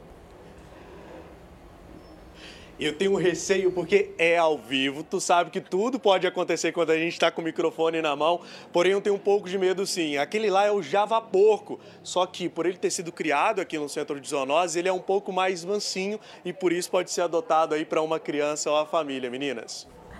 Ai, Rafael, muito obrigada pelas suas informações. Fica a dica aí para quem quiser adotar um animalzinho ou um animalzão, dependendo aí do espaço que a pessoa tiver, né? Bom, agora a gente muda de assunto. Ouve só essa história. Alguns motoristas de aplicativo começaram a cobrar uma taxa pelo uso do ar-condicionado. Essa cobrança tem gerado polêmica em Belo Horizonte, principalmente por conta dos recordes da temperatura registrados nos últimos dias. Esta semana, a foto de uma plaquinha do motorista cobrando Pix viralizou na internet. O problema é que os passageiros só descobriram depois de pagar pela corrida e embarcar. Ah, eu acho um absurdo, né? Porque a gente já paga tão caro, né, assim, nas corridas. É uma pergunta porque o ar faz o carro gastar mais. Deve ser por isso que ele quer cobrar mais. Realmente o consumo ele aumenta e vai depender do modelo do veículo. Ar-condicionado digital tem um aumento aproximadamente de 10%, porque ele é mais eficiente. Já os analógicos, o aumento gira em torno de 20%. Se consome mais combustível, o gasto para abastecer é maior mesmo. A presidente do Sindicato dos Motoristas por Aplicativo diz que eles precisam cobrar do passageiro porque as plataformas não repassam mais dinheiro pelas corridas. Não existe conversa com as plataformas. Elas não nos ouvem, nem o sindicato ela ouve, principalmente o motorista. Por dia parece um valor irrisório, né? Que é entre 15 a 30 reais, dependendo do veículo. Mas se você for colocar isso durante o mês, dá dois, três tanques de gasolina. Então isso pesa muito para o bolso do trabalhador, né? Que já ganha praticamente 50% do valor da corrida que a plataforma passa para ele. Bom, e a capital do Pará, Belém, ganhou o maior museu de arte a céu aberto da Amazônia. Quem está por lá e vai mostrar tudo para a gente apresentar essa novidade é o Pedro Pessoa. Muito bom dia para você, conta tudo. Oi, Giovana, bom dia para você. Tudo bem? Pois é, essa novidade fica aqui no Ver Rio, um dos pontos turísticos da nossa capital paraense. E esse nome é convidativo, né? Estamos bem na frente do Rio Guamá. As famílias vêm para cá acompanhar essa paisagem linda, área verde. Agora nem tanto porque o sol tá forte, viu? Daqui a pouco a gente fala sobre a previsão do tempo. Mas aqui tem uma arte maravilhosa, na verdade várias, né? São quatro metros de muros e fachadas pintadas. É o maior museu de arte a céu aberto da Amazônia. A maior arte é essa aí que você acompanha na sua tela muita manualidade. Tudo com muito detalhe, mostrando as características da Amazônia. São 22 metros de altura e 60 de largura. Olha só que bonito. Lá em cima, daqui a pouco, o nosso cinegrafista vai mostrar para você, está escrito Eu Amo Belém. E essa escrita foi feita por uma pessoa que trabalha desenhando também barcos, ou seja, os pintores locais também participaram dessa arte maravilhosa. Giovana, é o seguinte, como a gente falou, o sol está forte por aqui, então nessa manhã de sábado os paraenses têm que aguentar esse solzão, céu com poucas nuvens, céu bem claro, não há previsão de chuva nem agora de manhã e nem à tarde. Já de noite pode cair uma chuva em uma área isolada aqui da região metropolitana de Belém. Domingo a mesma coisa, então a gente tem que aguentar aqui na Amazônia esse sol forte, mas é isso, a gente já está até acostumado. Voltamos com vocês nos estúdios do Fala Brasil. Muito obrigada pelas informações. Ótimo dia para você. E o presidente Lula passou por uma cirurgia na sexta-feira para reverter uma artrose no fêmur e permanece durante todo o final de semana internado, se recuperando. O presidente deverá despachar do Palácio da Alvorada por pelo menos três semanas. Eram 8 horas da manhã quando o presidente Lula chegou ao hospital em Brasília para a cirurgia. O objetivo foi acabar com a artrose na cabeça do fêmur. A artrose é um desgaste da cartilagem que reveste o osso. A cirurgia começou ao meio-dia e durou menos de duas horas. Uma base metálica foi implantada no quadril, no encaixe do fêmur direito. Dentro dessa base, foi colocada uma prótese que vai fazer o papel da cartilagem. Na segunda etapa da operação, foi removida a parte danificada da cabeça do fêmur e, no lugar, foi colocada uma esfera metálica. Então, essa esfera metálica foi acoplada ao encaixe no quadril, o que vai permitir que o presidente Lula volte a se movimentar normalmente. A operação em si dói nos primeiros dias, até a segunda semana ele vai ter algum sintoma, depois da segunda até a sexta semana, esses sintomas vão diminuindo cada vez mais e a tendência da sexta, décima segunda semana a dor ceder completamente. Parte do centro cirúrgico ficou à disposição do presidente Lula, que foi submetido à anestesia geral. De acordo com a equipe médica, o procedimento foi bem sucedido, sem intercorrências. Lula já estava acordado e conversando pouco tempo depois da cirurgia ele não vai precisar ficar em recuperação na UTI e foi levado para um quarto. A expectativa é que o presidente receba alta na segunda ou na terça-feira. Hoje ele já está se movendo, então a recuperação dele tende a ser excelente. Durante o período de internação, o vice-presidente Geraldo Alckmin não deverá assumir a presidência. Quando receber alta, Lula deverá despachar do Palácio da Alvorada por pelo menos três semanas. Nesse período, terá que ser acompanhado por fisioterapeutas e cumprir momentos de repouso. Os médicos do presidente acreditam que ele vai cumprir toda a agenda prevista para este ano. Ele tem uma musculatura extremamente forte, ele faz exercício e ele é extremamente saudável.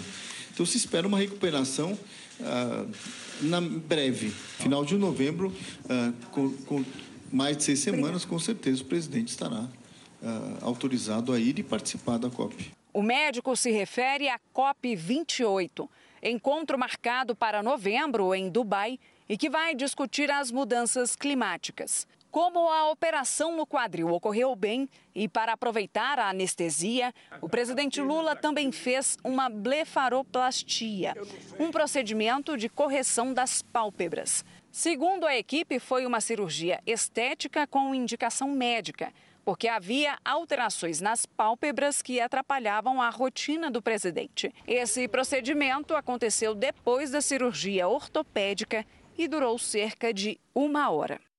Esmeraldas avaliadas em mais de 500 mil reais são apreendidas pelos Correios em Recife, Pernambuco.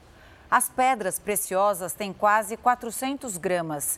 Segundo informações da Receita Federal, o material estava sem documentação que comprovasse a origem. O que se sabe até agora aí é o saco de esmeralda lotado.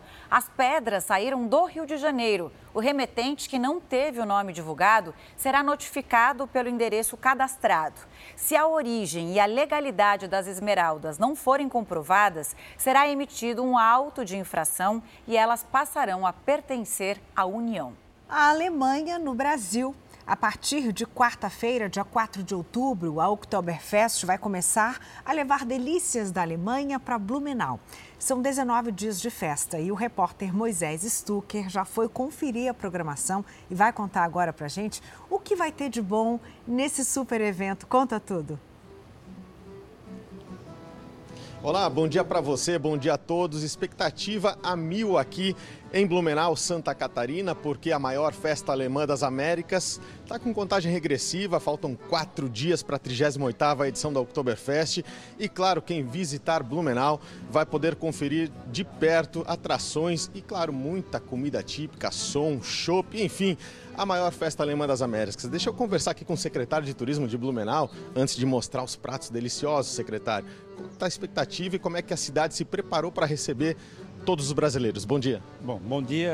Eu acho que todo preparado para essa grande abertura dia 4 de outubro, nessa que é a maior festa alemã das Américas, a segunda Oktoberfest do mundo. Estão tudo preparado, acho para poder receber vocês do Brasil inteiro aqui em Blumenau. Tá certo, e olha, vocês vão ser recebidos, claro, com muito chopp gelado. Esse aqui é uma caneca de um litro de chopp. Tem gente que gosta de tomar bastante chopp aqui, até porque Blumenau em outubro costuma ser bastante quente, né? E claro, a culinária típica germânica que tem muita gente que adora. Esse aqui é o marreco, aí tem chucrute, o joelho de porco, que a gente chama aqui de Eisbahn, né? E também, claro, o salsichão tradicional com chucrute e purê de batatas faz toda a diferença e tradição germânica aqui na mesa. E deixa eu falar aqui com a realeza também da 38ª edição da Oktoberfest, que a Joyce agora vai fazer o convite para todo mundo que está assistindo Fala Brasil vir para Blumenau e conferir de 4 a 22 de outubro a Oktoberfest, né Joyce? Bom dia, Moisés. Isso mesmo, eu gostaria de convidar a todos para prestigiarem a 38ª edição da Oktoberfest Blumenau, que acontece do dia 4 a 22 de outubro. Estaremos de braços abertos para recebê-los. Tá certo, ó. Quarta-feira que vem, às 7 horas, já o desfile tradicional na rua 15 de novembro.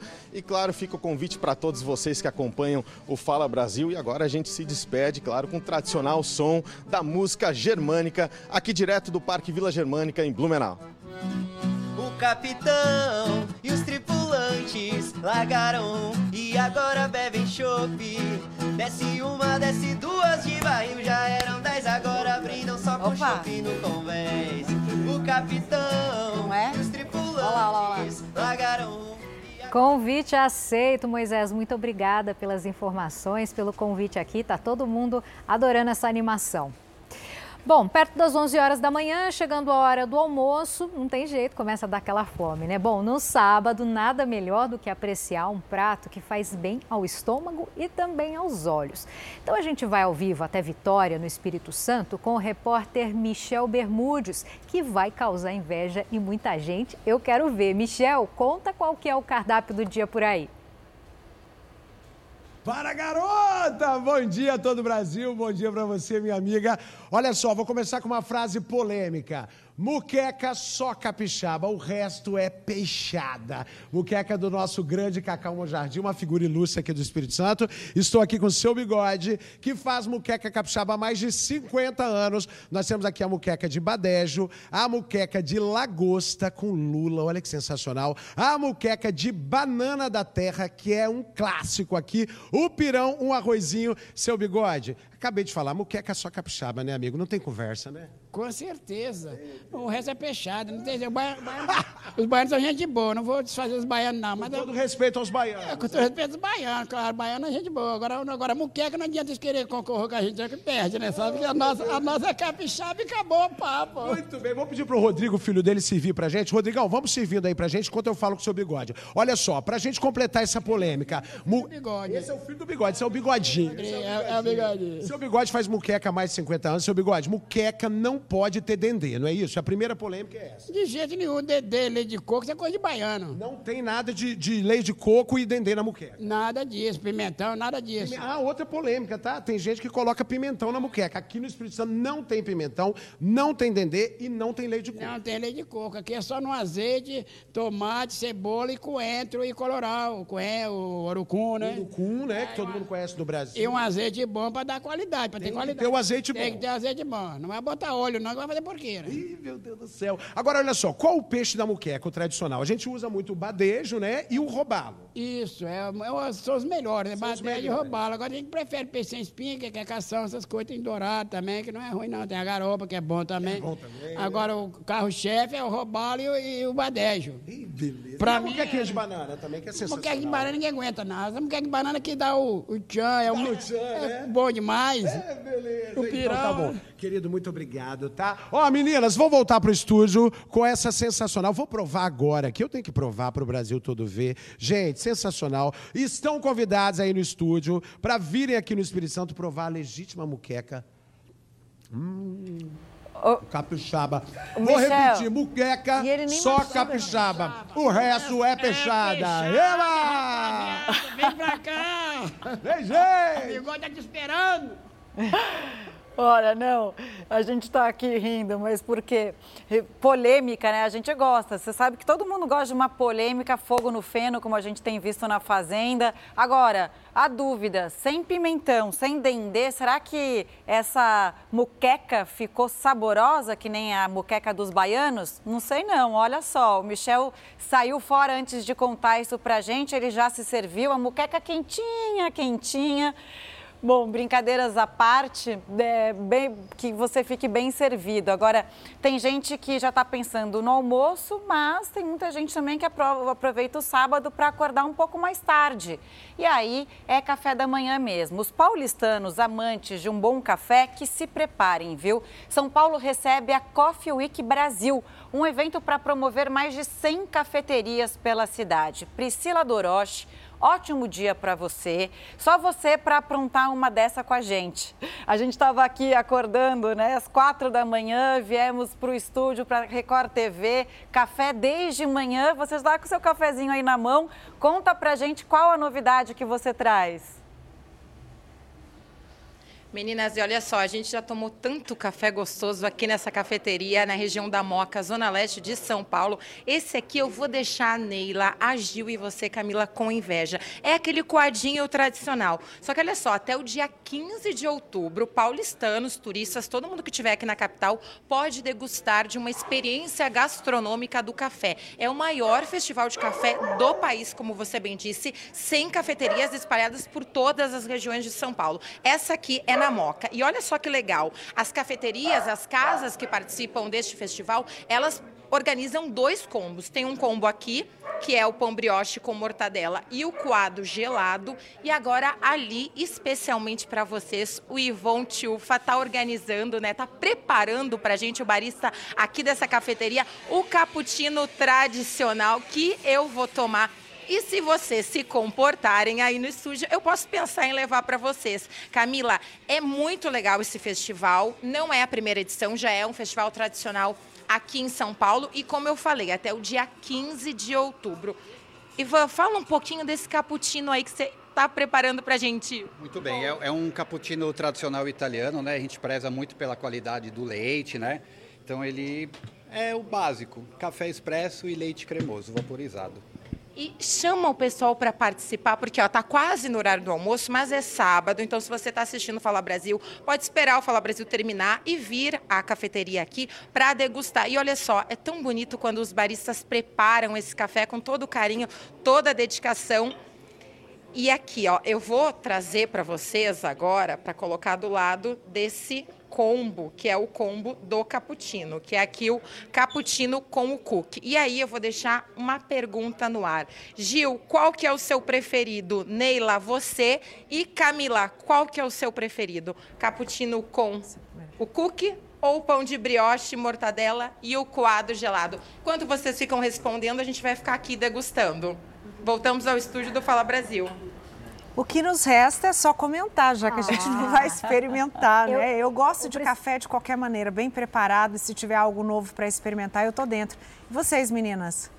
Eu prefiro coado, hein? Eu vou no coado, gosto do coado, faço em casa. Inclusive, Priscila, se você quiser, pode trazer aqui pra gente que a gente tá querendo. Com a combinação, um bolinho, um cookie, eu tô dentro, viu? Eu amo café, como eu tinha dito, mas eu iria no cappuccino com esse pão com brioche, presunto e queijo. Olha, deu água na boca, viu, Pri? Olha, a, a Priscila, a Camila é a mais magrinha da A gente Camila aqui, mas desmontou aqui. A Camila montou um outro combo, o cappuccino. Tá com- vendo? Pode fazer isso e vão dar para desmontar aqui, fazer um outro combo. Sem regras, né, gente? Acho que café é bom de qualquer jeito, né? Tudo harmoniza, eu acredito, né? Mas a gente, em especial, né, criamos pro, pro Coffee Week Brasil esses dois tipos de combo, porque é um clássico, né? O cappuccino cremoso com o cookie de chocolate e o café gelado, né? Que é, a gente gosta muito, do café de qualidade, com pão com mortadela. A gente acredita. Olha, e os preços são especiais, vale conferir, meninas. Voltamos ao estúdio do Fala Brasil. tá certo. Eu disse que a Camila é a mais magrinha, mas ela come bem, viu? E se você quiser almoçar e conferir esse café depois, também vai bem, é digestivo. São Paulo recebe a exposição que vai contar a vida e a obra do pai da aviação, Mineiro Santos Dumont. E a gente fala com a Carolina Paz, que está lá. Bom dia. Ele é conhecido por criar o nosso avião, mas ele teve outras invenções curiosas e importantes, né, Carol? Conta pra gente. Bom dia pra você. Exatamente. Bom dia para todo mundo. Inclusive, o misturador das águas quente e fria no chuveiro é uma invenção de Santos Dumont. Eu estou ao lado de uma réplica perfeita, do tamanho real do famoso 14 bis. Olha só que avião bonito. Esse aqui é o primeiro que conseguiu levantar, voar e pousar sem a ajuda de nenhum outro equipamento ou, por exemplo, da natureza do vento e é uma obra-prima emblemática de Santos Dumont. Do lado nós temos o Demoselle, que também é muito famoso. Primeiro que foi aí uma produção é, criado, né, para ser uma produção em série de Santos Dumont. Essa exposição celebra 115 anos do nascimento de Santos Dumont e a gente está do lado de fora do Museu do Catavento. Mas na verdade ele é um espaço enorme, lindo, um prédio tombado no centro da cidade de São Paulo e tem toda a exposição do lado de dentro contando a história de Santos Dumont, também a evolução da aeronáutica e outras exposições, já que o Museu do Catavento é conhecido aí por ser um dos principais que traz ciência e tecnologia para a criançada, para as escolas, adolescentes e para a família toda. Vamos dar prestação de serviço aqui no Fala Brasil. O Museu do Catavento funciona de terça a domingo. Inclusive, terça-feira é gratuita a entrada. Nos outros dias, então, funciona das 9 da manhã até as 5 horas da tarde, todos os dias. E a entrada 15, a entrada inteira e 7,50 para as crianças. Olha, é diversão gratuita. Inclusive, no dia de hoje, tem muita criança, muita família e também excursões. As escolas vêm aqui e fazem, inclusive, atividades, muitas crianças na mão aí com prancheta, anotando tudo e levando para a sala de aula. Muito aprendizado aqui. Então, de terça-feira a entrada é gratuita, nos outros dias 15 reais a inteira, R$ 7,50 a meia. Olha só que exposição bonita que a gente mostra aqui no Fala Brasil. Volto com vocês no estúdio. Tão legal levar a criançada, né? Muito obrigada, Cacá. Agora a gente fala de uma moda aí que pode ser perigosa. Muitos famosos e anônimos também estão adotando um tipo de dieta que diminui ao máximo a ingestão de carboidratos, né, Camila? Exatamente, é como você disse, né? É preciso de acompanhamento médico para não colocar a saúde em risco, hein? Fábio Assunção, Giovanna Antonelli, Sasha Meneghel e até mesmo celebridades internacionais como Gwyneth Paltrow. A conexão entre todos esses artistas está na dieta. Eles compartilham do mesmo segredinho para emagrecer. Nada de pães, macarrão, arroz, doces e até mesmo algumas frutas. A dieta cetogênica tem a base da nutrição por gorduras e proteínas. Karina queria voltar ao corpo que tinha antes da maternidade e conseguiu eliminar os 7 quilos ganhados na gestação. Isso que ela faz a dieta só durante a semana. Sábado e domingo são dias livres. Olha, hoje para mim faz total diferença. Eu acho que eu consegui voltar ao peso que eu tinha antes de ganhar o meu filho e consegui distribuir muito melhor. E a questão do da alimentação, querendo ou não, ela mudou bastante e até o meu modo de treinar. Antes eu treinava, eu ingeria muito carboidrato, então eu treinava e eu sentia que eu tinha mais dificuldade para perder, para gastar. E hoje em dia já não. Hoje eu tenho mais disposição, tenho mais energia. Mas por que será que essa dieta é tão milagrosa? Quando a ingestão de carboidratos é drasticamente reduzida, o corpo entra em um estado chamado cetose. O organismo se vê obrigado a quebrar as moléculas de gordura para obter energia, deixando de lado os carboidratos como fonte principal. E é esse processo de queima de gordura armazenada que potencializa o emagrecimento. Imediatamente o seu corpo, para sobreviver, ele entra nesse modo de defesa, que é queimar gordura para se transformar em energia mas há contraindicações. O ideal é fazer a dieta cetogênica com acompanhamento profissional e por períodos curtos de tempo. Você fazer essa dieta cetogênica num período de 5 dias na semana e 2 dias de intervalo, fazendo um aporte de carboidrato, nesse período você consegue preservar sua massa muscular.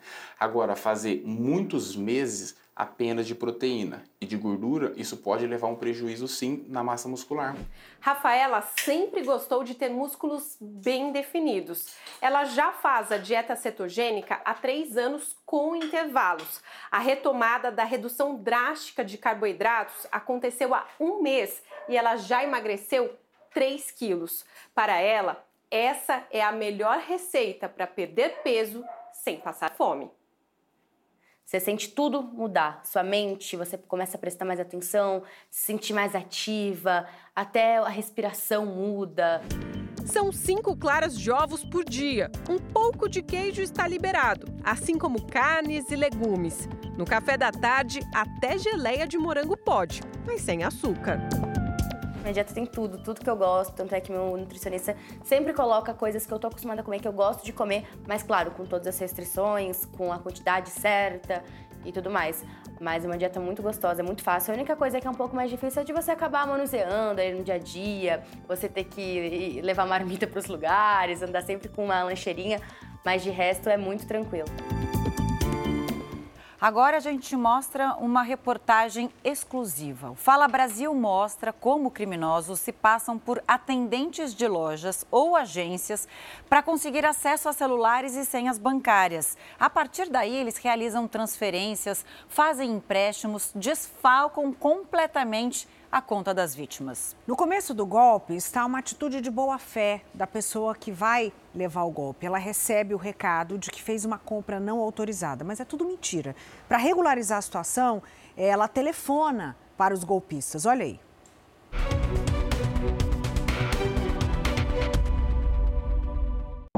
Recentemente, nós mostramos o caso da dona Georgina a idosa de 70 anos que perdeu o dinheiro da aposentadoria após passar dados a um falso atendente de banco.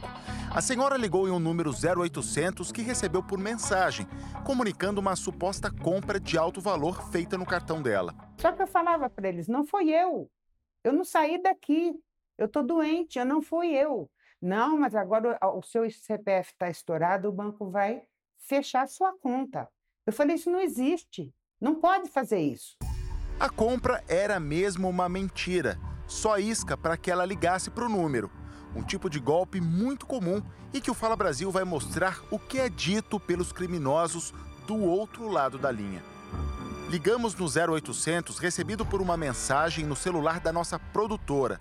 O alerta é de uma compra no valor de R$ 4.987. Central de atendimento, pedido uma boa tarde. A ligação é acompanhada por Adriano Valim, um perito em crimes digitais. Para nossa surpresa, o golpista, que se passa por atendente, já sabia o banco em que a produtora tem a conta, além do nome completo e o e-mail dela. Débora da Cunha Silva. É isso. O criminoso ele já reconheceu o número do telefone, ele identificou o nome e sobrenome dela, identificou qual era o banco que ela tinha conta, inclusive o e-mail que ela tinha cadastrado nesse banco há muito tempo atrás. Então é certeza absoluta que houve um vazamento de dados dessa instituição bancária.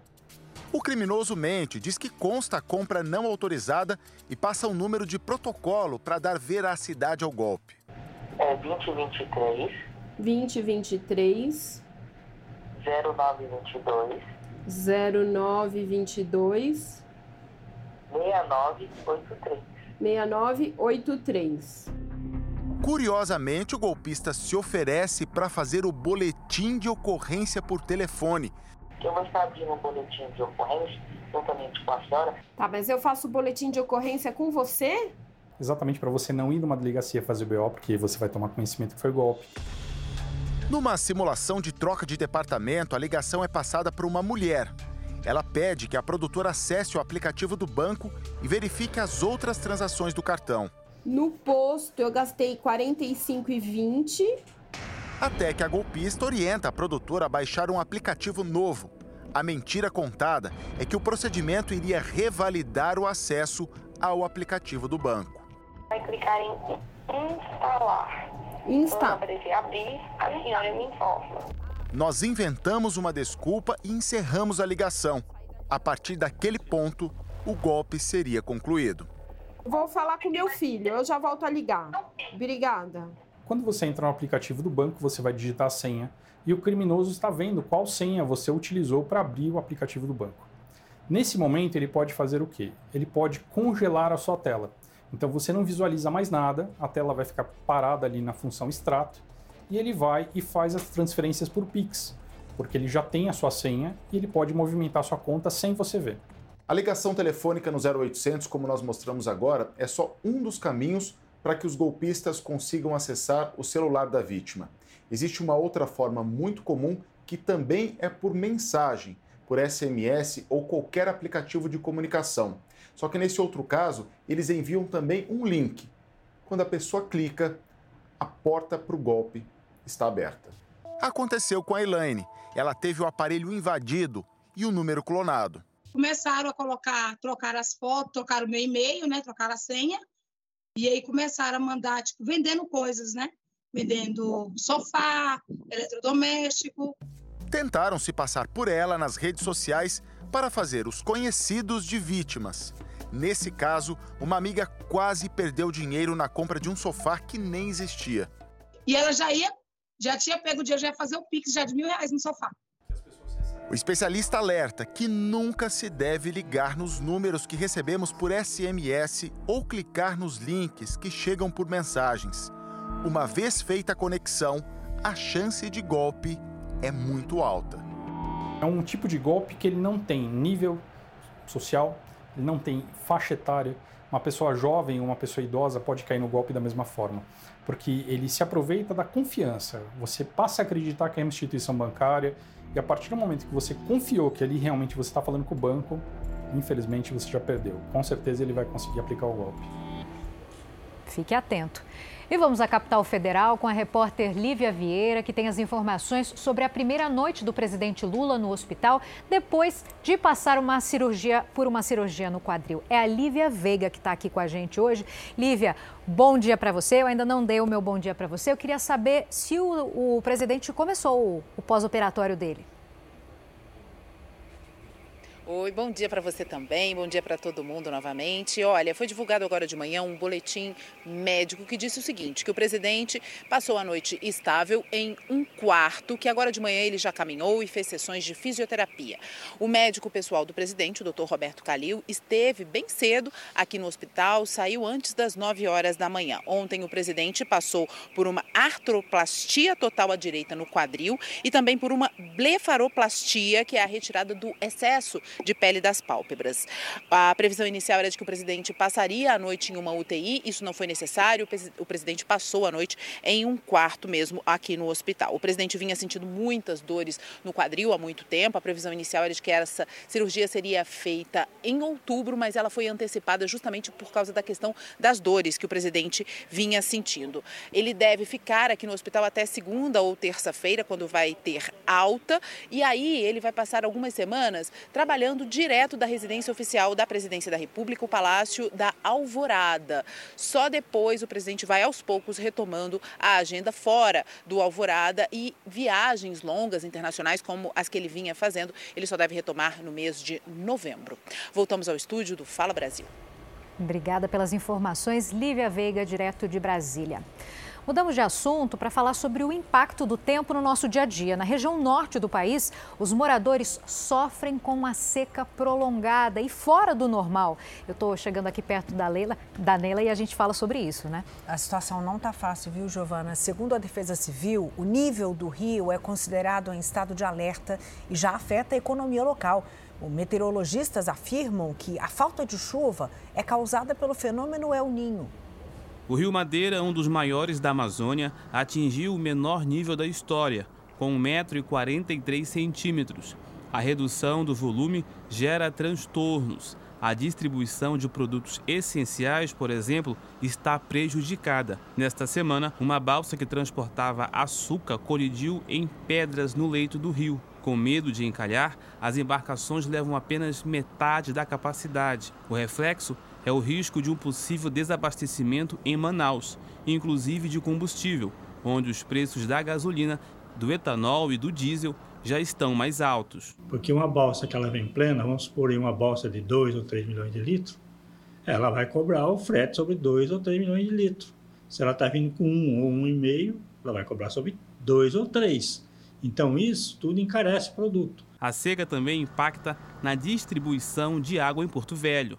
E nós pedimos a toda a população que economizem água o máximo possível, não desperdicem água. Segundo a Defesa Civil, a estimativa é que a seca se prolongue, já que não há previsão de um volume de chuva expressivo na cabeceira do rio nos próximos dias. O governo do Amazonas decretou situação de emergência, com dispensa de licitação para a compra de cestas básicas e para a perfuração de poços artesianos. A tendência é que ano que vem seja ainda mais severo do que está sendo esse ano. Esse é o prognóstico que a gente está observando, exatamente por conta do efeito do El Ninho, que vai se prolongar até 2024. O governo federal e o governo do Amazonas anunciaram algumas medidas, como a dragagem dos rios Solimões e Amazonas.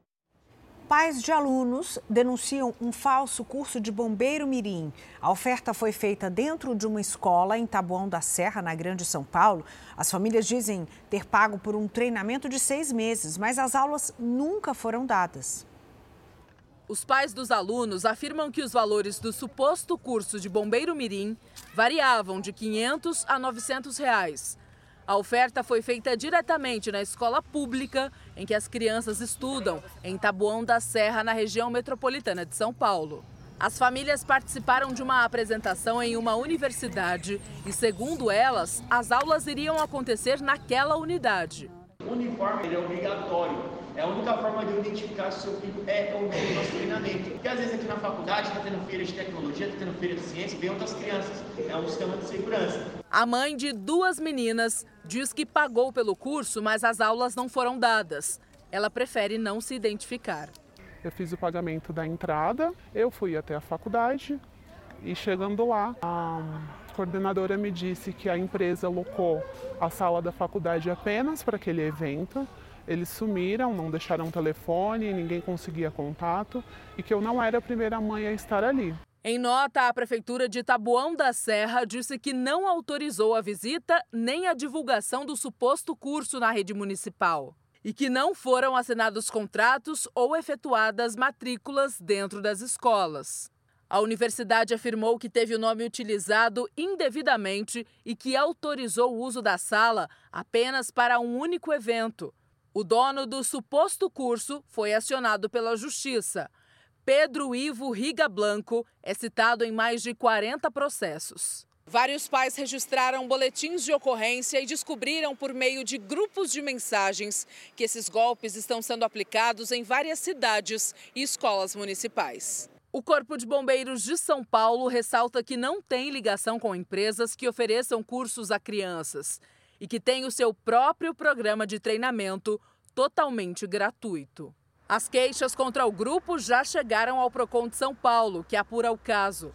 A representante do órgão dá dicas para que pais e mães evitem cair nesse tipo de golpe verificar se existem reclamações, exigir que a empresa apresente uma qualificação adequada, é, qual o conteúdo do curso, é, se ela é devidamente autorizada é, por, pelo órgão regulador da atividade onde ela se mostra, para que, havendo qualquer dúvida sobre esse tipo de questão, ela não firme o contrato. Por e-mail, o dono da empresa que oferece o curso em São Paulo, Pedro Ivo Riga Blanco, nega as irregularidades. Reconhece que uma mãe entrou na justiça contra a empresa e diz que as aulas em Tabuão da Serra continuam ocorrendo regularmente. Essa outra mãe, que também se sente lesada, diz o que espera a partir de agora. Nosso dinheiro de volta que eles paguem. O Fala Brasil edição de sábado fica por aqui. Um ótimo dia para você. Mais notícias ao vivo no Balanço Geral. Você fica agora com The Love School. Record 70 anos tem a sua cara. Ótimo final de semana.